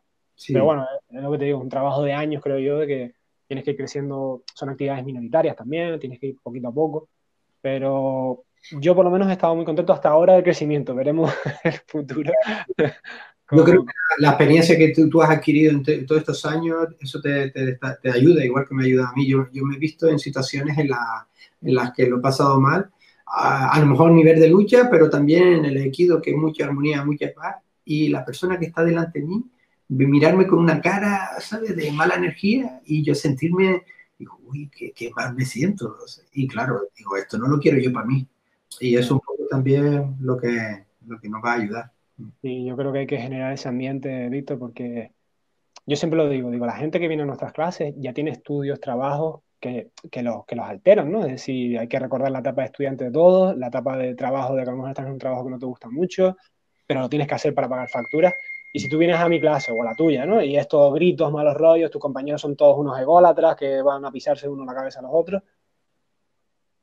Por mucho que tú ames un deporte, una actividad, eh, te tiene que aportar algo positivo, porque tú estás dejando tu dinero para formarte, para aprender un arte, para aprender un deporte, pero también un poco para salir de tu día a día, ¿no? Es decir, es mucho lo que dicen mis alumnos. Yo vengo a clase con millones de cosas y salgo agotado físicamente, pero también nutrido mentalmente, de hecho, hemos dado esto, tal, no sé cuándo, y yo casa, pum, me duermo y ya, está. Entonces, yo creo que el mayor valor de las artes marciales es ese, un paréntesis en la vida de divertirse, de entrenar, de estar con compañeros, y esto no me lo quitan porque esto es mío y, y, no tengo que estar pensando en, mis movidas, ya sea estudios, trabajo o desempleo incluso, ¿no? Porque a veces incluso el propio desempleo es peor que, que un mal trabajo, ¿no? De, de, de, verse ocioso, ¿no? Poquito, me gustaría preguntarte un poco, ya que te tenemos a ti, eh, para mí Las Palmas, eh, la Gran Canaria, ¿no? La, isla de Gran Canaria ha sido siempre eh, y es un referente dentro de las artes marciales. Tanto es así que, bueno, ahora mismo el único peleador que, que, tenemos español de la UFC es de Las Palmas, es Juan Espino, y nos estamos yendo al top del top, ¿no? Es decir, el mejor probablemente artista marcial que tenemos en España ahora mismo. Pero bueno, yo veo, en, Canarias en general siempre ha habido bastante buen nivel a, nivel, a nivel marcial, siempre ha habido mucha pasión, mucha dedicación, pero creo que, Las Palmas, dentro de todas las, islas, es un poco la más potente, la que más licencias tiene, la que más campeones tiene. Y me gustaría un poco hablarlo contigo, decir, a lo mejor no tienes una respuesta clara, pero sí que eh, de dónde viene esa pasión, de dónde viene ese nivel, qué se hace en Las Palmas bien, que a lo mejor tendríamos que estar copiando en otras islas, porque ya digo, evidentemente es una isla con más población y las probabilidades son más altas de que haya campeones, pero sí es verdad que hay una diferencia, yo creo que no abismal, pero sí significativa, ¿no? Entonces, ¿cómo lo ves tú como entrenador en Las Palmas? Y ya, ya no hablo solo de Jiu-Jitsu, sino un poco en general, es que hay un nivelazo en general brutal en Las Palmas. Bueno, como sabes bien, yo trabajo en Busido Sport, la tienda de arte de artes marciales aquí en, las Islas Canarias, referente. Entonces eso parece que no me, me, ha abierto las puertas en muchos sentidos. Eh, he tenido anécdotas en donde una persona comprarse una ropa por la mañana y por la tarde estar en la puerta del gimnasio para empezar. Y dice, ah, pero tú eres que me vendiste la ropa, ¿eh? bueno, eh, es una anécdota en el sentido de que eso me ha dado mucho o sea, me ha dado mucho el conocimiento de, comprender algunas cosas, ¿eh? no todas, pero algunas cosas, eh, porque mm, prácticamente conozco a todos los profesores de las islas y, entiendo algunas cosillas. Bueno, hay muchos factores. Ya por los canarios, por el tema de la lucha, viene de raíz, ¿no? de, genética. Es un factor. Luego otros factores son el tema de eh, las personas que llegaban de fuera a meter las actividades. Por ejemplo, en el Hapkido, el eh, en el Hapkido y en el Taekwondo, en aquellos años, no, sé de los años exactamente, eh, venían los barcos coreanos de la pesca y ahí se introducían en, la, isla en los primeros profesores de Taekwondo y Hapkido. Pues eso abrió un campo muy grande. Luego, eh, a nivel de la lucha canaria, pues dio grandes deportistas que fueron los primeros también eh, con el maestro Amado Ramos que venía de la península, eh, salió Santiago Ojeda en judo, entonces eso también abrió eh, otra rama. y así, por ejemplo, también otro maestro que estuvo fue el maestro Jim Walinga, un maestro que venía del norte, si no me equivoco mal, en Norteamérica, venía introdujo lo que era el full contact en aquel momento y, y los deportes de contacto. Luego la gran afición del boxeo. Bueno, entonces eso ha abierto grandes campos. De ahí han salido eh, grandes profesores, grandes entrenadores, que a su vez, pues, oye, han abierto gimnasio, hoy en día, te digo, han habido, hay bastante gimnasio aquí en la, ciudad de Las Palmas de Gran Canaria, y claro, esas son posibilidades que le dan a, la gente de aquí a, practicar. Y cómo no, luego está eh, prácticamente hoy en día en una familia, siempre hay un familiar que practica. Y todo, todo eso parece que no va creciendo, va creciendo. De hecho, el porcentaje, yo siempre lo he dicho, el porcentaje de, de, material que vendemos, eh, por ejemplo, de guantes de boxeo, por mis manos han pasado, digo, por esa regla de tres, debería haber un, practicante cada esquina. Eso ha ayudado mucho. Luego también lo que es en el mundo del Muay Thai, ha habido profesores, Mario Vega, que es uno de ellos, que oye, que se ha ido a Tailandia para, para aprender. Y así yo pienso que eso ha ayudado bastante. Luego, el espíritu de compañerismo. Yo, la gente aquí, el coleguita, el coleguita, pues eso, cuando tu coleguita hace algo y se lo pasa bien, eso anima que, que, que yo me meta. Otra cosa es que mantenga bastante tiempo luego la práctica. Pero bueno, el que vayan llegando a, los deportes, a las artes marciales, a los deportes, siempre va a ser que eso crezca siempre van a salir diferentes deportistas. Eh, recuerdo también el maestro César Suárez, que eh, venía de la península, introdujo también el, el, kickboxing Muay Thai, sacaron, sacó buenos alumnos, Rafa del Toro, eh, Artemio, no recuerdo los compañeros, algún compañero más, y oye, eso abrió campos para que creciera todos los deportes, ¿no? El, deporte en sí o, o esas actividades. Ha ayudado, ¿no? Al que haya más practicantes, más gente practicando, ha salido más números de, deportistas. Luego también se, ha puesto de moda, eh, o lleva ya muchos años de moda, lo que es la MMA, la, el Brazilian Jiu-Jitsu. Eh, aquí han, llegado profesores de Brasil, Tiago, su padre, Gustavo Villanova, Gil Catarino, seguro que se me queda alguno más que hay, y eso ha abierto un campo grande. Eh, Juanqui, Juanqui, que es el que conocemos todos, fue pionero del jiu brasileño, él venía de Inglaterra, lo introdujo también, ahí sacó muchos campeones, muchos deportistas, eh, alumnos que han abierto su gimnasio, está em, la Taj Academy, está Tajinama, con Julito y Juanma, y hacían, oye, un poco de aquí, un poco de allá, también luego los deportes del, del karate, también ha habido grandes maestros, y todo eso ha, ayudado a que, vaya creciendo bastante. Sí, sí, yo más o menos la conclusión que yo, que yo tenía era la misma, ¿no? que hay tal cantidad ¿no? de, base, ¿no? es decir, de deportistas de nivel medio que simplemente entrenan un par de veces a la semana, pero es que lo que tú dices, ¿no? si tenemos 200 personas que entrenan casualmente, siempre de esas 200 pues saldrán dos o tres, pero es que si tenemos mil personas que entrenan de manera casual, pues ya el porcentaje de que vayan a ir aumentando, aumentando cada vez es, es mayor. Y y luego se, suma, luego se suma que esas personas que han practicado han salido algunos a competiciones y han salido resultados. Cuando hay resultados, todo envuelve. Eso es como los partidos de la Unión Deportiva. Mientras estaba jugando, nada. Cuando llegaba momentos de playoff, de subir de categoría, el estadio se llenaba porque la gente quiere esa energía. Esa... Entonces, cuando tienes un compañero que es campeón, que va a competir, las actividades, oye, hay competiciones, va a competir el compañero, ahí la gente...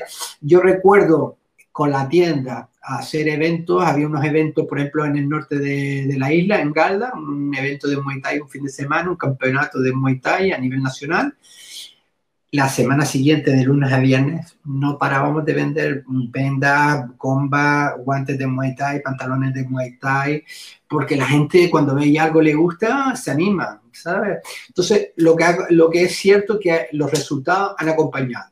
Ha habido grandes deportistas con grandes resultados en el judo, en el karate, en el taekwondo. De hecho, en las Olimpiadas de Londres teníamos al, al, compañero Nico, Nico, si no me equivoco, el de taekwondo. Sí, que recuerdo venderle los dos, ellos pequeñitos, y mira, eh, en taekwondo. Luego recuerdo eh, mm, Yolanda Santana también de taekwondo.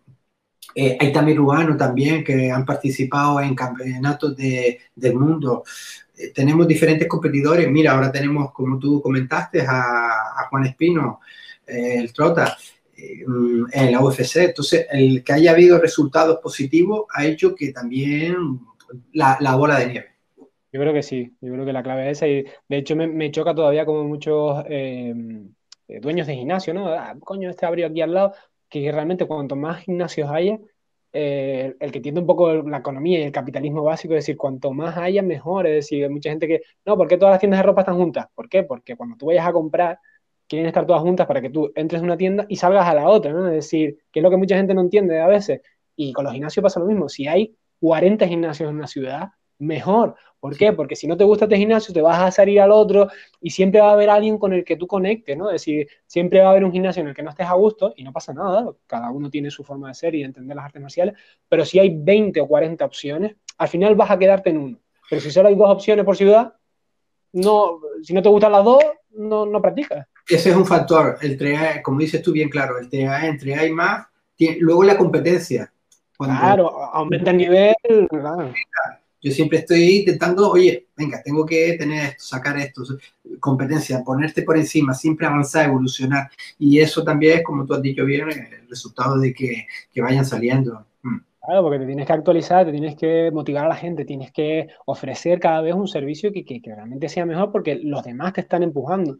Yo creo que, que eso sí que es una, una, cosa que quizás se haya perdido un poquito aquí en Tenerife, que, que cada vez hay menos gimnasios artes cada vez hay menos eh, lugares donde entrenar, aunque hay también buen nivel, no, no quiero decir que Tenerife esté muy atrás, pero sí que no hay esa cantidad de afición. De hecho, por ejemplo, aquí no tenemos minoristas de, artes marciales, han intentado abrir alguno, pero siempre al final, eh, pues, pues nosotros tuvimos, yo creo que a Decathlon, que siempre lo digo a mi equipo, que no, no aquí a todos los minoristas, pero bueno, que no hay ni siquiera eso, ¿no? Una pequeña empresa eh, o una mediana empresa, ¿no? Como, como la que tienen ustedes, ¿no? En, allí en Las Palmas, Bushido, que tú digas, oye, es que tenemos aquí un proveedor local, canario, que nos puede dar eh, un servicio. Nosotros, por ejemplo, no tenemos ni eso. Yo creo que parece una tontería, pero es un reflejo de, la falta de base, de la falta de estructura de, gimnasios que hay, porque volvemos a lo mismo, es decir, si buscas, por ejemplo, ahora ayudo en la laguna, vas a encontrar uno o dos gimnasios, no vas a encontrar más, si acaso, y, y veremos, evidentemente estamos viviendo una situación excepcional, veremos cómo queda el panorama después de esto, pero estoy seguro de que en el peor de los casos, Las Palmas saldrá mejor que Tenerife, porque sí, cerrarán gimnasios después de todo lo que estamos viviendo, pero aquí, ya habiendo menos gimnasios, va a quedar un panorama mucho, más, mucho peor y mucha gente puede decir, ah, mejor para los que sobrevivan. Hasta cierto punto, hasta cierto punto, porque no es así, no es tanto así. Cuanto más hay, más crece el deporte, más, ¿sabes? Es lo que digo, hay más interconexión. No, no creo que la gente que diga, no, mejor que cierren todos porque me quedo yo solo. No estás entendiendo bien, yo creo que en la economía y, y el capitalismo. Yo creo que es eso. El, envoltorio que hay en Las Palmas ha generado ese. Digo Las Palmas refiriéndome a toda la isla, porque yo creo que, como aquí en Tenerife, el sur de la isla es más turístico, hay menos población que, que viva allí, ¿no? Pero bueno, que también aquí en el sur de Tenerife hay unos gimnasios súper potentes de MMA, de kickboxing, y la gente no se da cuenta que si te quitas eso, te estás quitando una base muy importante de, de población que entrena. La verdad que Hace muchos años recuerdo que hablar de arte marcial era algo casi que no se podía coger, ¿no? Pero día, lo que te comenté antes, si en cada familia hay alguien que practica un deporte más y hoy en día luego te das cuenta que ese deporte, dice, chacho, es que desde que el niño está haciendo karate, está más concentrado, me está haciendo las tareas del colegio, está más disciplinado, me hace caso a la primera, eh, tiene ilusión por, por ir a entrenar todo eso parece que no, dice, pero si esto funciona, no funciona, es lo que me pasa a mí con los alumnos, ¿no? Muchas veces, oye, que, que oye, que le va bien, que lo veo más centrado, que entonces todo eso va a ayudar. Y dice, ah, pues mira, mira que te traigo un niño que quiero meterlo, es mi hijo, que tengo, tiene dos amigos aquí, y, oye, que están súper contentos los padres porque eh, le va bien, pues todo eso. Y yo creo que hemos cambiado un poquito la, percepción, Víctor, porque yo no sé si a ti te ocurre lo mismo, pero yo cuando era pequeño tenía la, sensación a veces de que entrenar artes marciales era de bruto, de, de analfabeto, ¿no? De, bestia, ¿no? Y muchas veces te da un poquito de vergüenza decir, ¿no? Yo es que entreno, tal, porque había gente que, que había esa concepción, ¿no? De, gente que nos peleábamos por la calle o que no teníamos dos de frente. Y yo creo que se ha trabajado muy bien eh, esa percepción. Siempre, siempre va a haber gente que, que, tenga esa opinión sobre las artes marciales, los deportes de contacto, pero yo creo que en general hemos conseguido entre todos mejorar un poquito la, la calidad de imagen, ¿no? Es decir, ahora no da ese rollo de decir, ah, pues yo practico artes marciales, porque la mayoría de la gente dice, ah, coño, qué bien. Lo asocia más a la disciplina, al autocontrol, a estar en forma. Y creo que cuando yo por lo menos era joven tenía esa percepción en los 90 de que era un poco más un deporte de bestias, de, gente un poco como fuera, ¿no? Del sistema. Y, y, por fortuna, como dices tú, gracias a sobre todo el deporte infantil, eh, creo que hemos mejorado, ¿no? No sé si tú tienes la misma opinión. Sí, yo pienso que sí. o sea, hay profesores que se han formado y saben que, oye, el desarrollo de las cosas pues lleva una pedagogía, una metodología, eh, una enseñanza técnica toda detallada. Entonces eso, la actitud, el aspecto de las personas eh, cambia a la enseñanza, ¿no? Y a la gente que lo rodea. No es como antes, venga, ponte los guantes que vamos a aprender aquí uno, dos y a darnos... De hecho, hoy día hay grandes profesores que, oye, que hacen los deportes, por ejemplo, hay boxeo, que antes la gente de boxeo, yo, no, no, no, boxeo, tú puedes entrenar boxeo perfectamente, eh, eh, la parte técnica, la parte física, sin tener que te, te, toquen la cara, tu trabajo a las manoplas, al saco, a, a física, y luego, importante, grandes deportistas que dan una buena imagen. Juan Espino, una persona que da buena imagen. Rafa de Toro, campeón de kickboxing, una persona... Eh, y así una lista entera de, personas que, oye, reflejan en las artes marciales una persona equilibrada, que es lo que se ve un poco, ¿no? O lo que es los principios. Una persona equilibrada que tiene unos valores en la vida y, y hacia las personas importantes, ¿no? Sí, yo creo que la verdad que, hombre, siempre habrá gente más eh, controvertida, más polémica y que un poco juega ese juego de ser pues, polémico para que se hable de él, pero como tú dices, creo que la generalidad ha optado por esa buena imagen, ese hablar bien ante los medios, respetar al adversario, y yo creo que consciente o inconscientemente, por fortuna ya digo, eh, a 2020 podemos decir que las artes marciales están, por lo menos en España, como digo, yo creo que mejor valoradas. Siempre va a haber gente que piense mal ¿no? de, de este mundillo, es inevitable, no, no podemos llegar a todo el mundo, pero sí que individualmente, que ya no te dé cosa decir, voy a entrenar jiu-jitsu, voy a entrenar boxeo, sino que lo digas como algo normal y normalmente sea aceptado como algo eh, pues socialmente más aceptado. Creo que ha sido un esfuerzo bastante colectivo, ya digo, de manera consciente o inconsciente. Me gustaría hablar contigo, Víctor, porque tú, yo sé que tú das clases a, hemos hablado ahora mismo, ¿no? De niños, adolescentes y adultos, y me gustaría un poco que nos comentaras tus experiencias dando clases a niños por un lado y adultos por el otro, ¿no? Es decir, eh, qué haces distinto y qué haces igual, porque muchas veces eh, la persona puede creer que las clases de los adultos y los niños son totalmente distintas.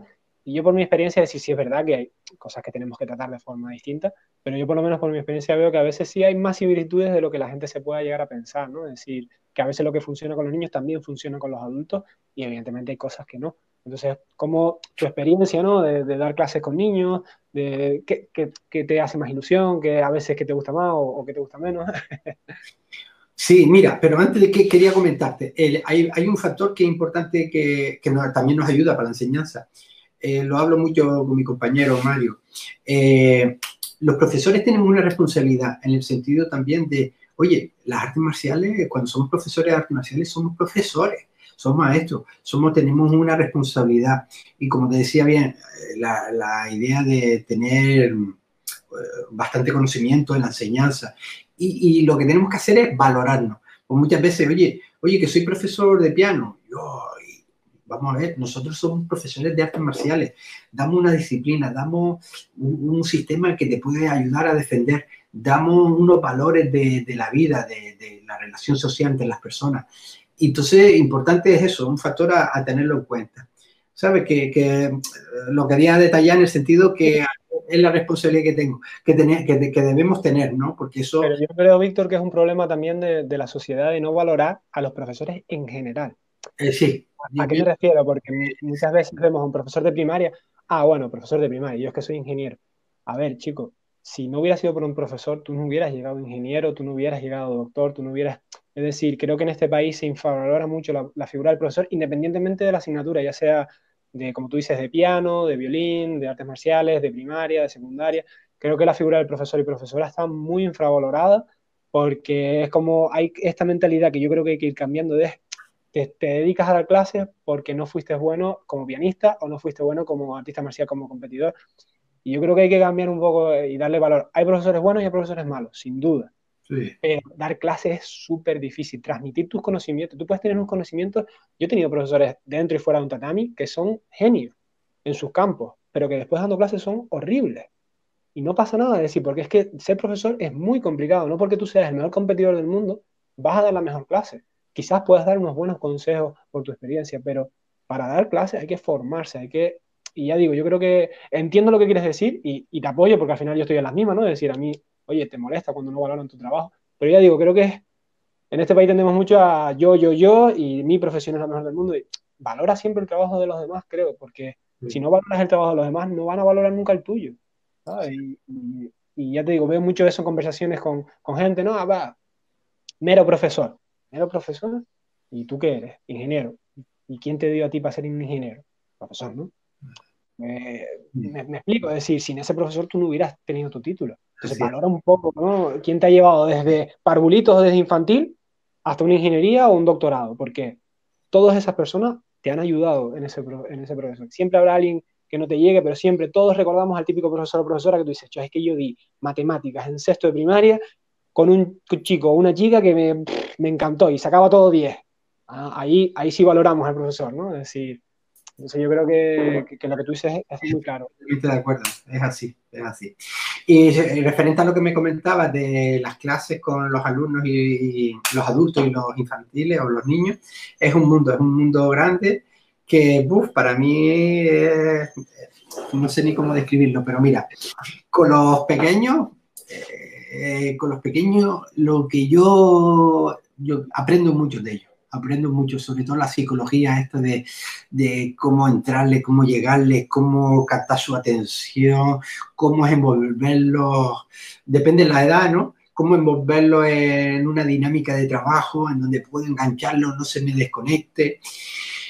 Y claro, trabajo en ese aspecto, trabajo un montón de, de, conceptos y aprendo un montón de conceptos que lo que hace es que me motiven ¿no? a, tener, a superarme, a buscar nuevas ideas, nuevos métodos de, de, enseñanza.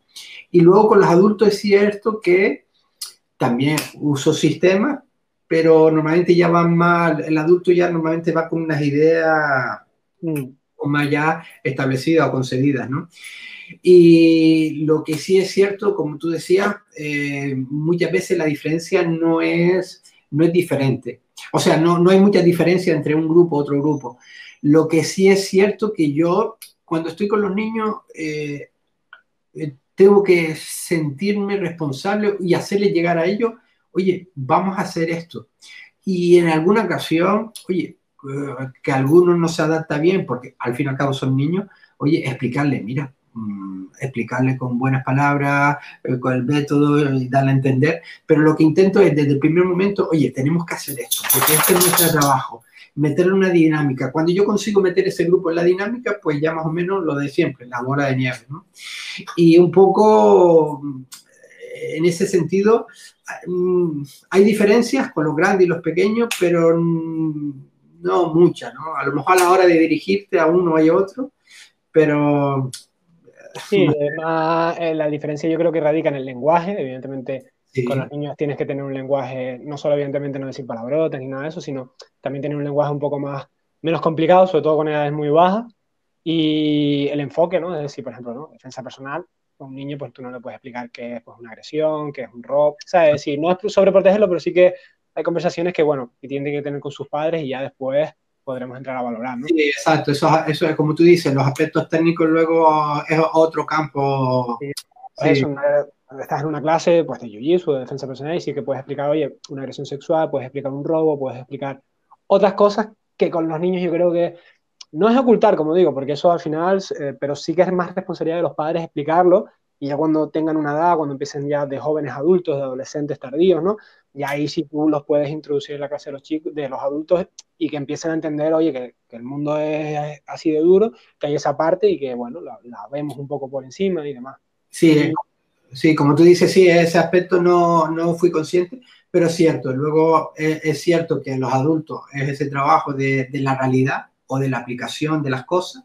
Y los niños, es verdad que luego también dentro de la parte, pues más bien el aspecto, eh, la, formación básica, los movimientos, la mecánica, prácticamente no entras muchas veces ni en el ataque, sino, ¿sabes? No, no vemos la realidad de las cosas o no, no se las enseñas todavía la realidad de las cosas. Sí, sí. De hecho, en el de combate o el sistema deportivo con los niños, eh, venga, tenemos que tocar y cuando tocamos, punto. En cambio, ¿sabes? Tienes que, le cambiamos el aspecto, sí, es cierto. Sí, sí. A mí también me, pasa, no sé si a ti, me imagino que sí, lo mismo, que yo siempre digo que, que para mí los adultos es más gratificante a nivel intelectual porque porque puedes discutir con ellos, ver, ¿sabes? Es decir, hay más un toma y daca, ¿no? Es decir, tú puedes estar en una clase, oye, pues por lo menos esto, ay, oye, yo soy, si pasa esto un poco, ¿no? Sobre todo los alumnos que llevan más tiempo, ¿no? Que tienen preguntas también más interesantes y tú dices, ah, coño, pues, pues qué guay, ¿no?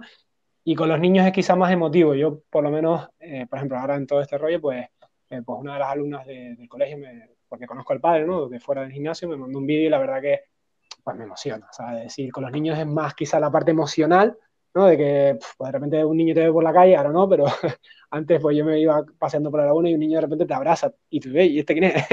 y de repente ves que es un alumno tuyo. Y eso a mí por lo menos, eh, pues la verdad que me emociona y ahora en esta situación, porque te llega un vídeo de una alumna que te diga, ah, pues el y te, te, te, explica lo que es el jiu-jitsu y te da un saludito pues es como muy emotivo y yo digo que me, me, emociono. Y con los adultos es más esa parte más intelectual de, de, discutir, de, oye, vamos a ver cómo es esta técnica, tal. Y yo creo que son como dos formas de entender, ¿no? Las artes marciales, un poco más la parte emotiva, más bonita. Y, sí, sí, es así.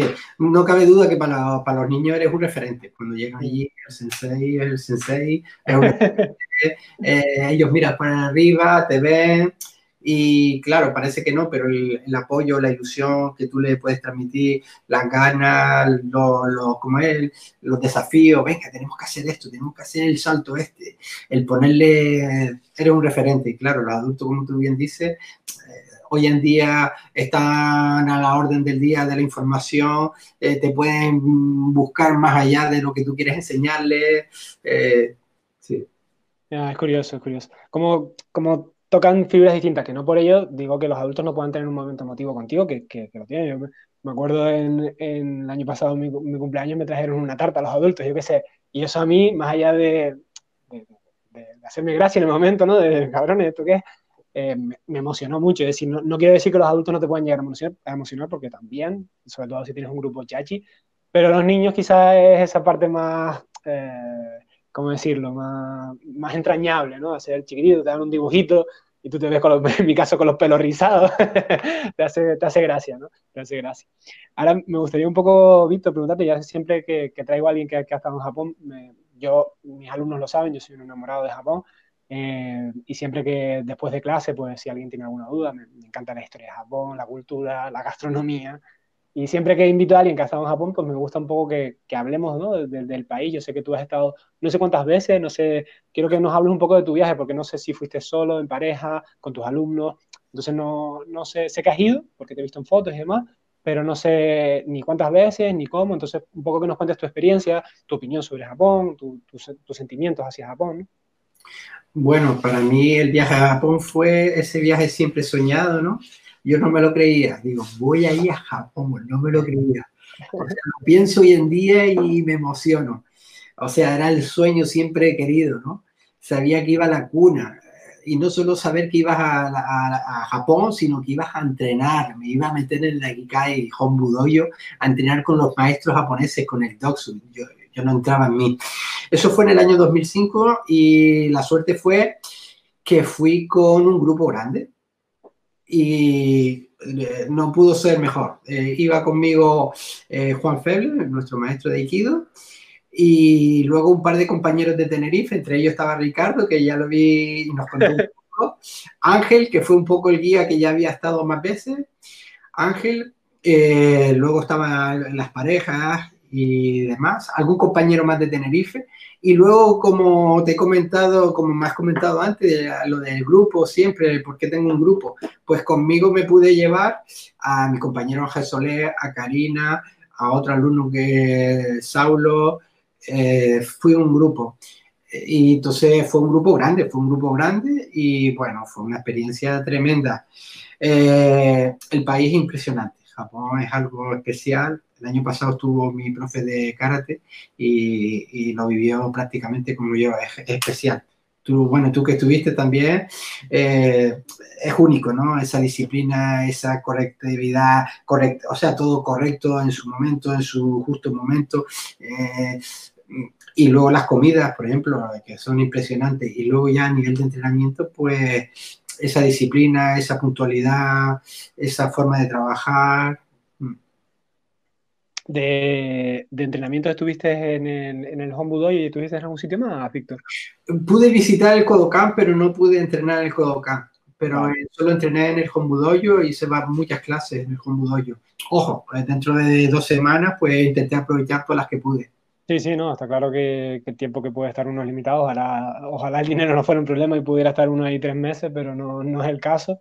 Pero sí que, sí que es una pasada. Yo, la verdad que animo a mi equipo a que se saquen sus carreras rápido, a que consigan buenos trabajos y, y a que vayan, porque la verdad que si te, si te, gusta el país, si te gusta la cultura, ya no solo por las artes marciales, yo creo que eh, lo hemos hablado ya con varias gente, yo creo que también las artes marciales te ayudan a, a quitarte de racismo y de tonterías, ¿no? Porque te están exponiendo a un país, a una cultura que, bueno, tú estás totalmente de acuerdo conmigo, que es totalmente distinta, ¿no? Es decir, es que no, no hay un nexo de unión entre Japón y España más allá de la cordialidad y, y, la, y eh, el interés mutuo que hay ¿no? de, de, de, nuestras culturas.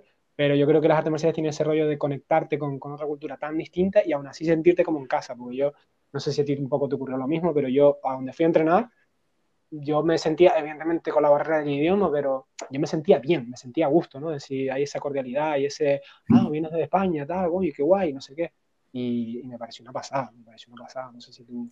Eh, sí, como tú bien dices, eh, yo siempre decía, yo que estoy en el sur de la isla, las islas nuestras están ahí al lado de África, estamos en el culo del mundo, unas islas sueltas. Y, claro, y claro, yo estaba ahí, yo me, o sea, yo ya daba, daba clase en los principios, ¿no? En el sur de la isla. Y claro, muchas veces eh, los alumnos y claro, no sabían nada de Aikido y tú les enseñabas. Y claro, ¿Qué me ayudaba? Cuando venía gente de fuera, ahora te explico por, lo, de, lo de Japón, cuando venía gente, porque el sur de la isla nuestro es mucho turismo, entonces venía gente de, de, Alemania, de Noruega, de Suecia, diferentes países. Y dice, coño, y se ponían en contacto conmigo practicar, para practicar Aikido. Dice, no, qué bueno el maestro y tal. Y entonces ya la gente dice, ah, mira, hace el Ikkyo, el Kotegaeshi, todo igual que nosotros. Ahora, me voy yo de aquí a Japón y practico en Japón y veo que hacemos lo mismo. Luego tuve la suerte del primer entrenamiento, entrenar con un señor muy correcto, muy respetuoso. Ya eso fue, no va más. Entonces eh, la conexión esa de, lo que hacemos en un lado del mundo, en otro lado del mundo, lo llevamos a, la unión, a conectar con las personas, pues aunque haya barrera de idioma, pero no hay barrera de, conexión, de conexión, ¿no? No, para nada, para nada. Yo lo mismo, es decir, que mucha gente a lo mejor, sobre todo la gente que empieza, tiene esa mitificación del nivel en Japón, y es verdad que hay un nivel bueno, hay un nivel alto, pero también hay un nivel bajo, también hay un nivel medio, es decir, entrena gente de todo tipo, es decir, lo que tú dices, cuando vas a la Ikigai, por decir un gimnasio en el que hemos estado los dos, y hay gente que entrena una vez a la semana y de aquella manera, pero totalmente respetable, porque a lo mejor son contables o son lo que sea, ¿no? Es decir, tienen su trabajo y lo que pueden entrenar una vez a la semana. Y después hay auténticos máquinas que están, que van dos o tres veces al día a entrenar.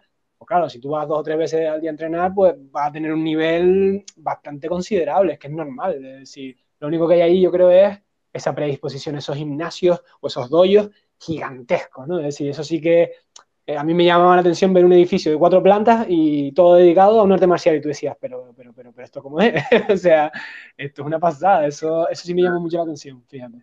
Ah.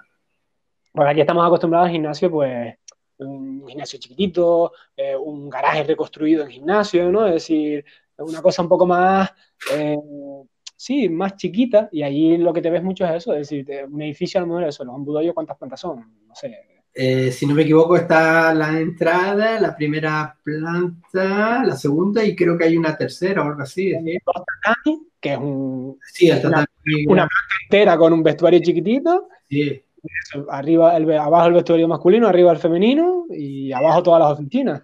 Pero sí. pasada. Sí, y luego, ojo, y si te vas al Kodokan, era el tatami grande en la octava planta, o, o, la séptima planta y la octava era la grada. Grada. El Kodokan...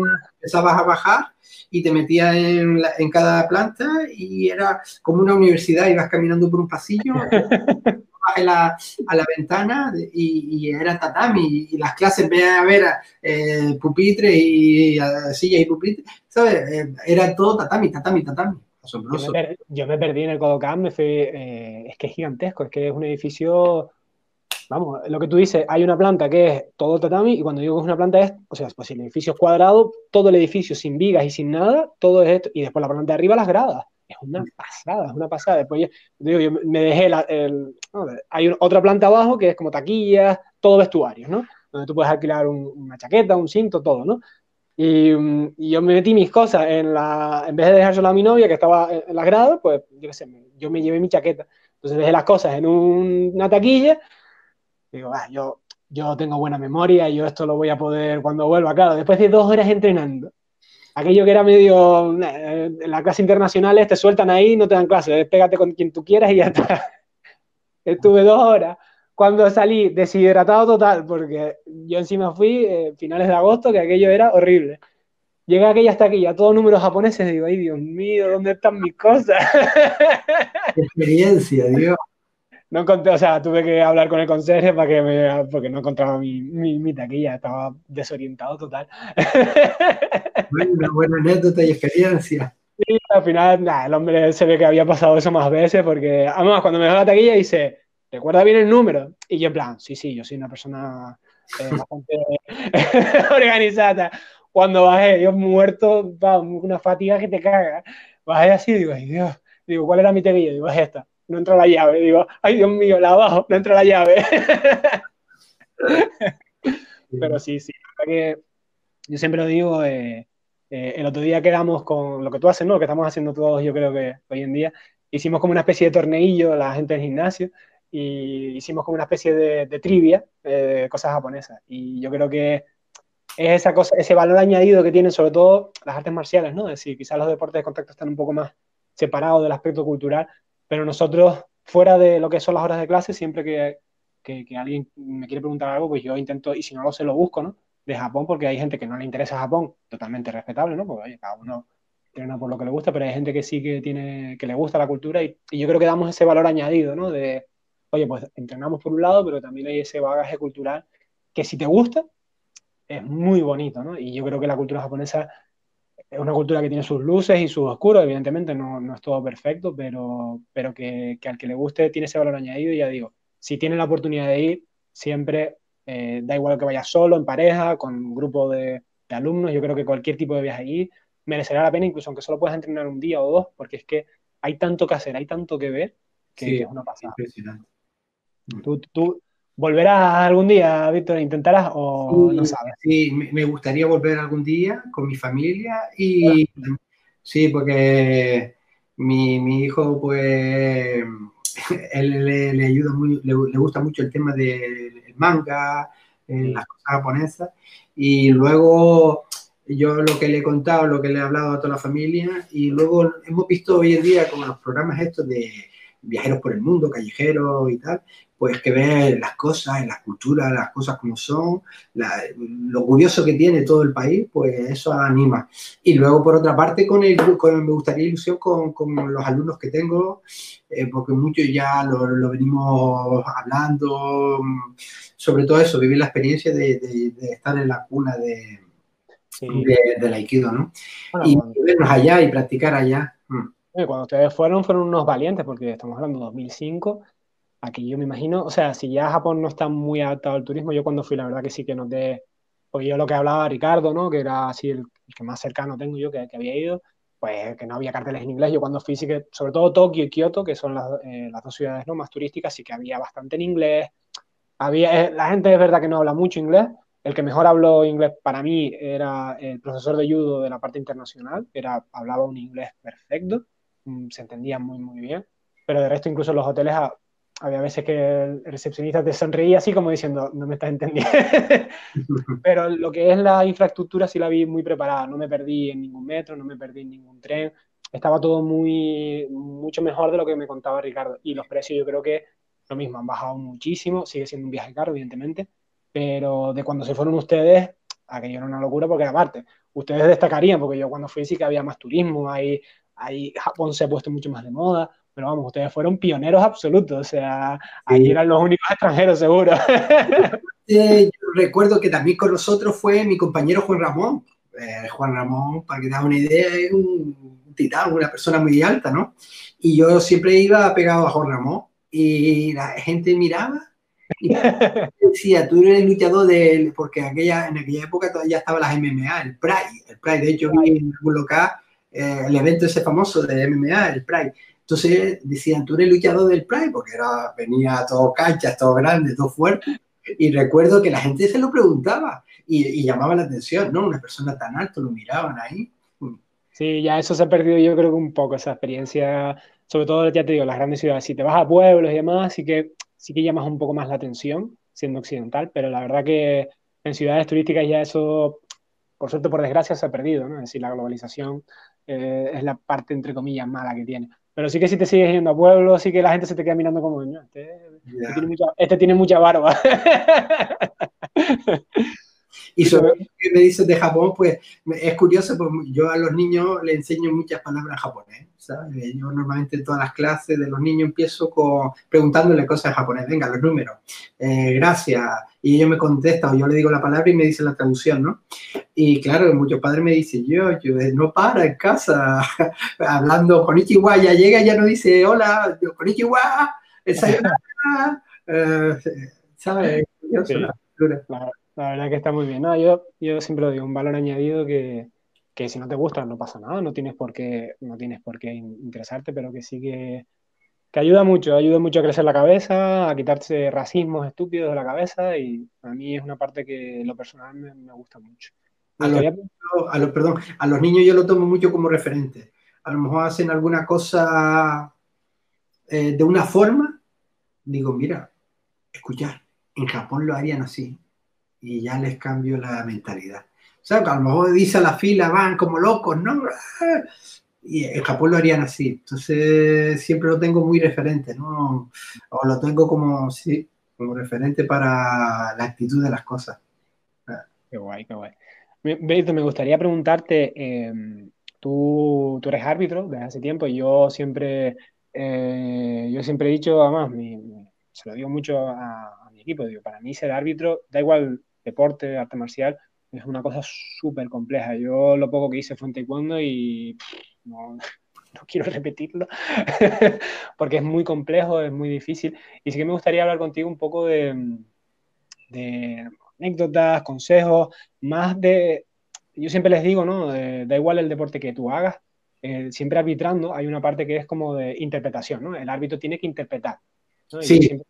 déjenle las cosas fáciles a los árbitros, es decir, no hagan cosas eh, que puedan ser consideradas falta, porque ante la duda eh, ya es interpretativo por el árbitro, entonces siempre mis consejos siempre van en plan, dejen las cosas claras y no hagan nada que se parezca un poco a una falta, porque aunque no sea una falta, si lo parece, ya dependen de la interpretación del árbitro. Y al revés, ¿no? decir, si, si el punto es valorativo, ¿no? Es decir, si el derribo no está muy claro, intenten siempre, en la medida de lo posible, evidentemente, sabemos que la competición no siempre salen las cosas como uno quiere, pero intenten dejar las cosas claras, ¿no? Entonces, me gustaría un poco hablar contigo sobre, sobre la dificultad que tiene ser árbitro, ¿no? Porque yo les doy el punto de opinión desde competidor, desde entrenador, pero un poco eh, el, el, punto de opinión desde alguien que arbitra, de alguien que se ve en la tesitura de tener que valorar el trabajo y esfuerzo de alguien, porque no es solo la dificultad de conocerse todas las reglas, todos los gestos, es también que uno sabe en el interior que está juzgando el trabajo de mucho tiempo de dos competidores y que es una responsabilidad muy grande, ¿no? Entonces también yo creo que una charla muy interesante para la gente que compita, para valorarnos el esfuerzo que es ser árbitro ¿no? y lo difícil que es. Bueno, lo principal es que el Jiu-Jitsu, sabemos que aquí prácticamente hay una, dos competiciones al año. eh, pero así desde hace años, ¿no? Que hay muy poco, hay muy poco, hay muy poco. Entonces, eso es uno de los factores en los cuales no le da experiencia o rodaje a los árbitros. Entonces, eso cuesta. Cuando hay una competición, tienes que volver a ponerte al día, tienes que no tienes la misma soltura porque no estás acostumbrado a hacerlo. Si tuviera un rodaje más seguido, como a lo mejor una comunidad de Madrid que hay competiciones cada dos meses, pues entonces eso ayudaría. Entonces es un factor que a nivel de Canarias, de los árbitros, es complicado. ¿Sabes? No hay una, que no hay un número grande de árbitros y otra, cuando hay algo, el evento, como no hay tantas competiciones, hay poco rodaje. Luego, el factor que tú dijiste, el árbitro prácticamente tiene dos cosas. Una es la de dirigir, dirigir en el sentido de comenzar, parar, eh, detenerse, seguir, continuar. Y otra, interpretar, eh, lo que tú eh, comentaste, interpretar el trabajo para hacérselo llegar a, la mesa, ¿no? Para que llegue la, la puntuación a la mesa. Y claro, ahí está el factor de lo en sí no es complicado ojo, hay movimientos que son muy rápidos, pero ¿cuándo se complica? Cuando el nivel de los competidores no es un nivel, eh, a lo mejor el nivel no, es que sea alto, no debe ser alto, sino la claridad de la ejecución de las técnicas no es limpia. Entonces ahí es cuando se complica. Cuando hay, eh, yo se lo decía en la última competición a los alumnos, tú lo que tienes que ser limpio, cuando haces un movimiento que sea claro, enseñarlo, demostrarlo claro. ¿Sabes? al fin y al cabo demuestras un trabajo compitiendo. Ojo, tu objetivo es ganar, está la táctica, la estrategia, pero tú tienes que demostrar un trabajo. Y si tu trabajo es claro, es más rápido que el otro y en el momento oportuno, pues eso es lo que te va a ayudar a, a crecer. Entonces, cuando hay cosas raras es cuando se complica todo. Se complica todo. Sí. Sí, sí, yo, creo que es eh, un trabajo muy, muy complicado. Eh, quizás en, suelo, por la propia eh, modalidad competitiva que hay, ¿no? Es decir, pues cuando abandona no hay más tu tía, ¿no? Es decir, yo siempre he dicho que es un poco el, deporte de competitivo de lucha más honesto porque no es el árbitro el que te da la victoria, es tu oponente, ¿no? Es decir, o tú mismo le das la victoria a tu oponente, ¿no? Porque cuando yo toco, soy yo el que me estoy rindiendo y te estoy otorgando la victoria, ¿no? Es decir, no hay nadie que interprete ahí nada. Eh, por eso es de las partes que más me gustan en competición y también porque como como árbitro yo creo que es más caro ver una raspada, una inversión, ¿no? Es decir, tú lo ves que da la vuelta, se acaba encima y mantiene un control tres segunditos, es como más fácil. Sin embargo, derribando y sobre todo golpeando, ¿no? Porque yo cuando, aparte de golpeo, es lo que tú dices, es un segundo. Y ahí hay veces que tú dices, wow, cuanto, ahí yo creo que es lo que tú dices, cuanto más limpio sea ese punto, cuanto más la técnica esté pulida, no sea un barullo de dos cuerpos que se entrelazan y, se, y, salen, eh, yo creo que le facilita muchísimo el trabajo y, sobre todo eso, que la gente entienda que, que es muy difícil eh, arbitrar, que hay que mostrar respeto no solo al competidor que tienes delante, porque lo mismo, eh, la otra persona está igual de nerviosa que tú, está, ha trabajado lo mismo que tú o más, incluso puede ser, sino también eso, al árbitro. Es decir, que si el árbitro no dice algo que no te gusta, no pasa nada, te lo callas y habrá más competiciones y no hay ningún problema. ¿sabes? Si yo creo que cuanto más respeto muestres dentro del tratamiento, no solo ya digo al competidor que tienes delante, sino al árbitro también se te valorará más positivamente, ¿no? Y, creo que eso es algo que en artes marciales no hemos perdido y ojalá que no, no perdamos, porque creo que, que, nos, que dice mucho de nosotros, ¿no? Es decir, no hay, todavía no hay esas tan ganas que hay en otros deportes, que tampoco quiero nombrar, pero bueno, que todos tenemos en mente.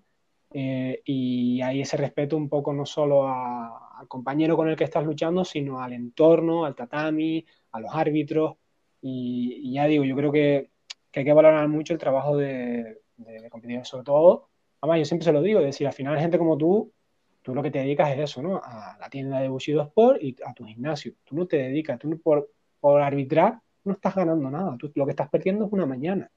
Entonces, que el competidor también entienda que, oye, que, que, la mayoría de árbitros se sacrifica una mañana de su tiempo libre por el deporte, ¿sabes? Que son mucha gente no, no tiene la cabeza para pensar, no, no, pues yo pago, no, no, que a lo mejor hay torneos en los que hay que pagar y hay otros torneos que son gratuitos dentro de que tú pagas en la federación, ¿no? Pero es que aún así, esa persona normalmente, si cobra, cobra una miseria, porque yo sé lo que cobran los árbitros, yo he cobrado por árbitro y es... Cuando eres adolescente a lo mejor sí, pero cuando ya unos adultos es nada, es que no te pagan ni la, ni la gasolina muchas veces. Entonces, entrar a valorar eso, que esa persona está perdiendo la mañana para arbitrarte, es decir, que no está ahí, bueno, pues porque tiene que estar, sí, sí, tiene que estar, pero hay que todo lo que hablamos con los profesores, hay que valorar todos los trabajos, hay que valorar todos los trabajos y todo lo que se te haga, que no, que no den las cosas por sentadas, ¿sabes? Yo creo que es lo más importante.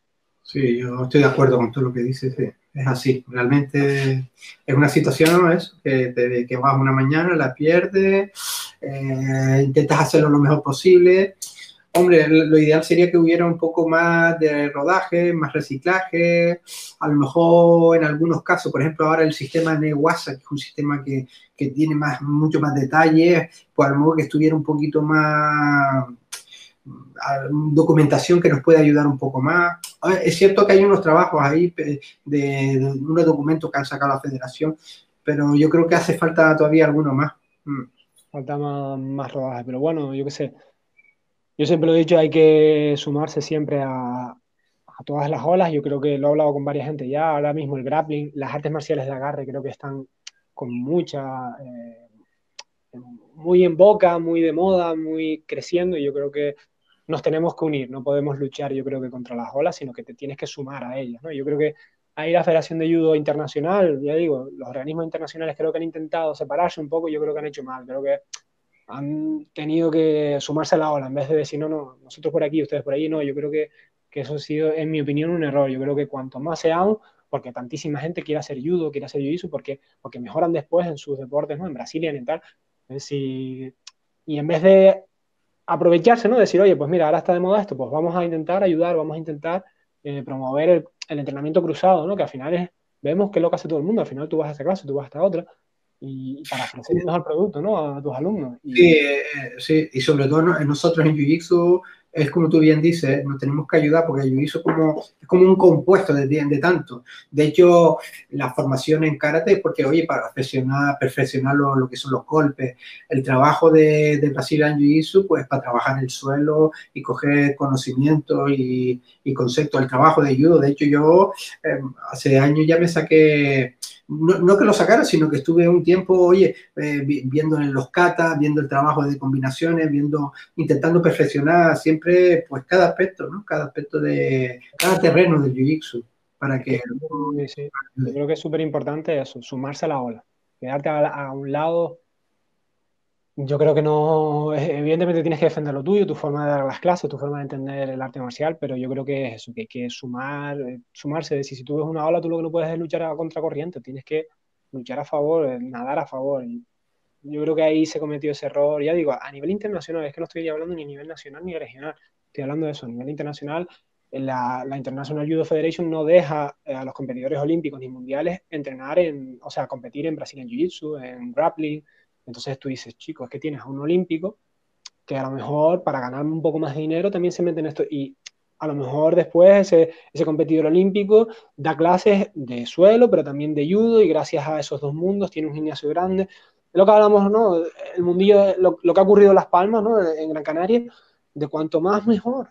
Y yo creo que ahí eh, ha fallado un poco la, la Federación Internacional intentando proteger el deporte, que también lo entiendo por otro lado, pero intentando proteger sus disciplinas, proteger su, su terreno, creo que ha sido demasiado celoso ¿no? con, con, su terreno y al final lo que hace es poner demasiadas cercas y que la gente se vaya a otras disciplinas. Entonces, sí. me gustaría un poco por, por terminar, eh, Víctor. Ahí yo siempre con, con mis alumnos, eh, bueno, la última, ya hay algunos que te conocen porque fuimos al Campeonato Canarias y la verdad que te portaste muy bien con nosotros.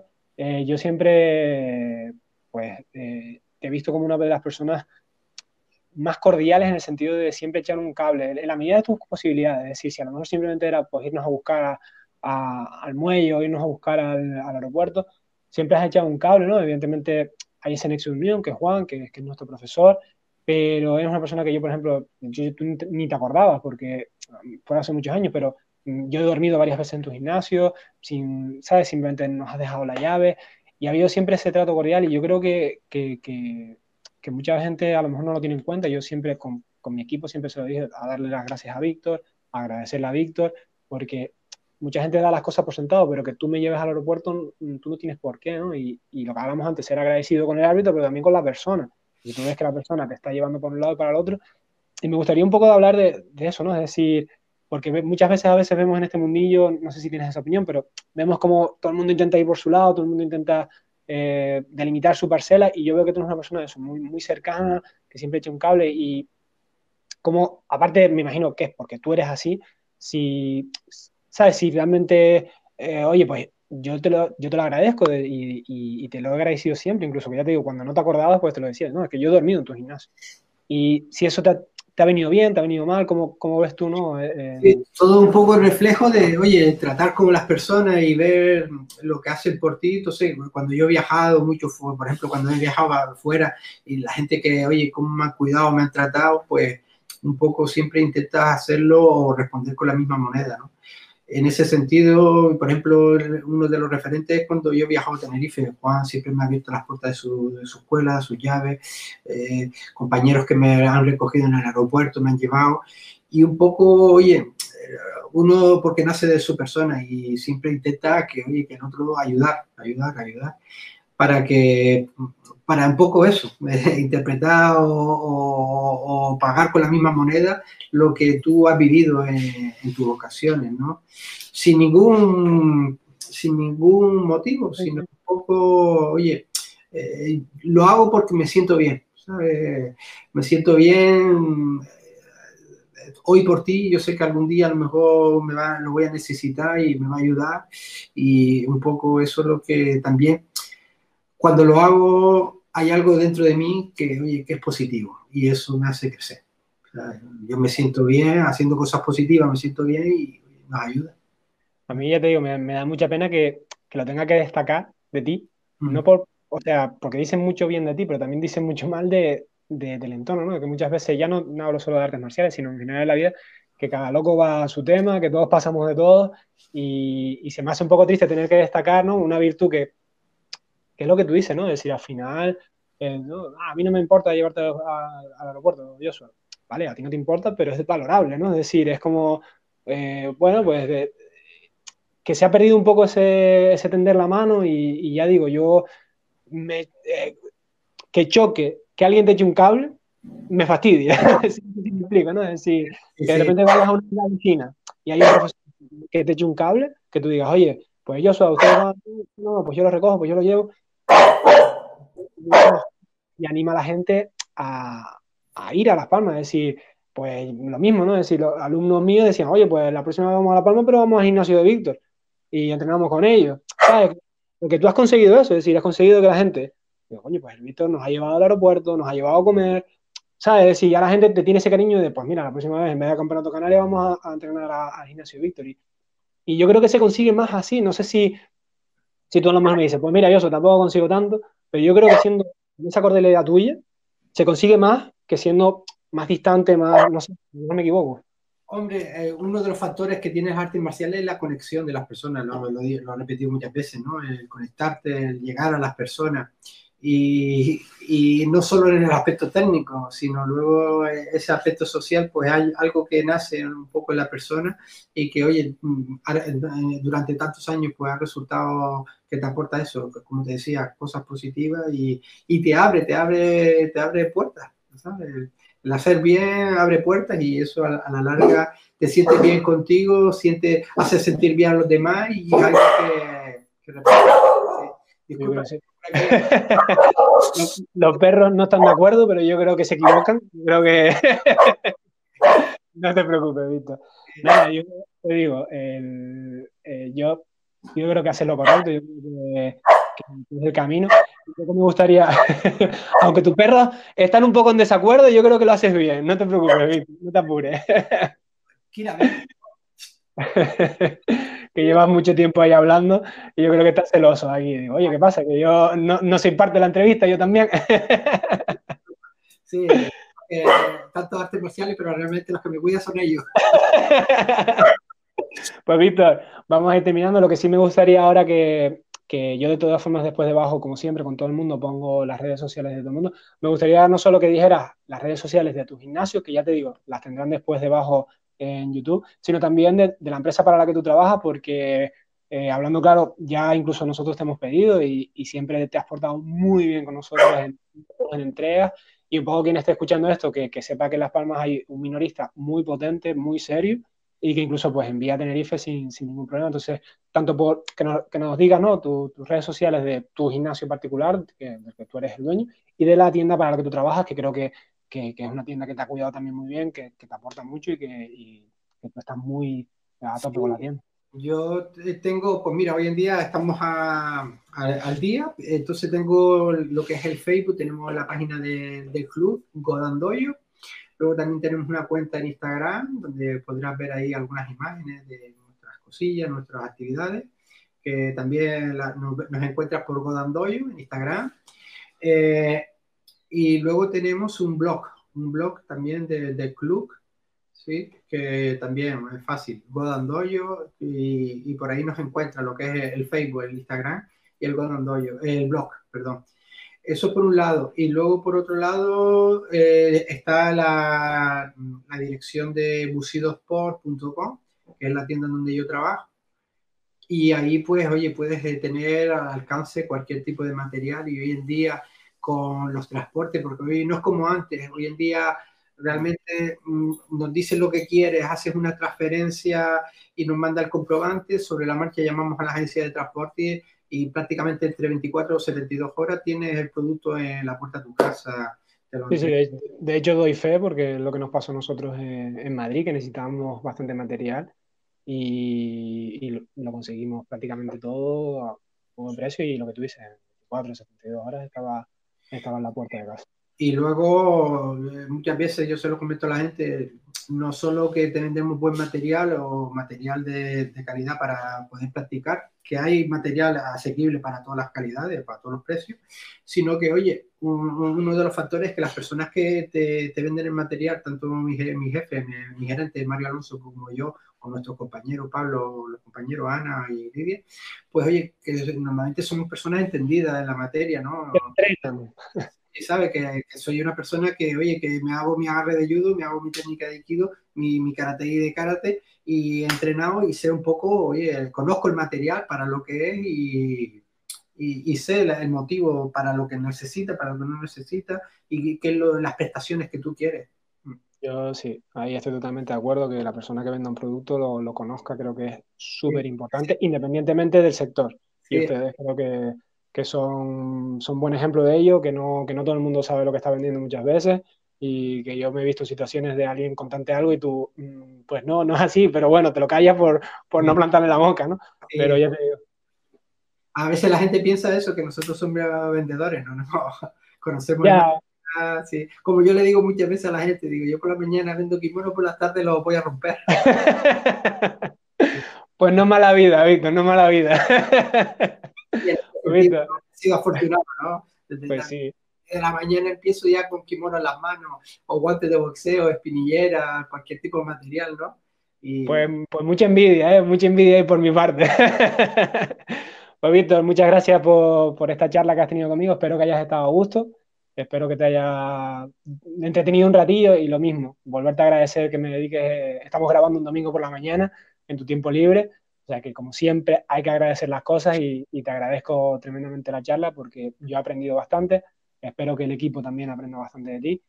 Y espero eh, poder hacerte una visita cuando se pueda con, con los que quieran eh, ir a entrenar un ratillo contigo y, poder empezar a hacer un poco más de, de, grupo a nivel de Canarias porque también sería algo bastante guay. Y ya te digo, te tengo mucho respeto como profesional y, y nos gustaría empezar a hacer ese tipo de cosillas. Hecho, Víctor, muchísimas gracias por todo. Ah, darte las gracias a ti por, por, contar conmigo. Verdad que para mí es una experiencia prácticamente nueva, pero bueno, Y yo quiero resaltar tu, tu labor, ¿no? Tu labor de, de, dar a conocer a las personas y, y, el aspecto técnico, pues yo veo, sigo tu, tu canal de YouTube y eso es un trabajo y una labor que, oye, que, requiere su tiempo, su dedicación y que gracias a Dios eh, hoy en día es una herramienta fundamental para, para, muchas cosas, para, por ejemplo, para dar los principios a alguien que está indeciso en meterse en una actividad o para dar conceptos técnicos para alguien que está practicando una actividad. Y claro, yo recuerdo que cuando empecé no era tan fácil, ¿no? No había las posibilidades de hoy. Yo recuerdo cómo me llegaban los vídeos en VHS a mi casa. Y hoy en día realmente hay una duda con una técnica y vemos las posibilidades que hay de conocerla, de ver los detalles, verse las diferentes profesores. Entonces, vuelvo y repito, eh, gracias a ti por la labor que estás desarrollando que yo pienso que es un beneficio de todos los practicantes a nivel canario y a nivel nacional. Pues muchas gracias. muchas gracias, Víctor. Muchas gracias. Nos vemos. Chao, Víctor. Nos vemos pronto por aquí, por ahí. ojalá, ojalá. Gracias. Bueno, hasta la próxima. chao. chao.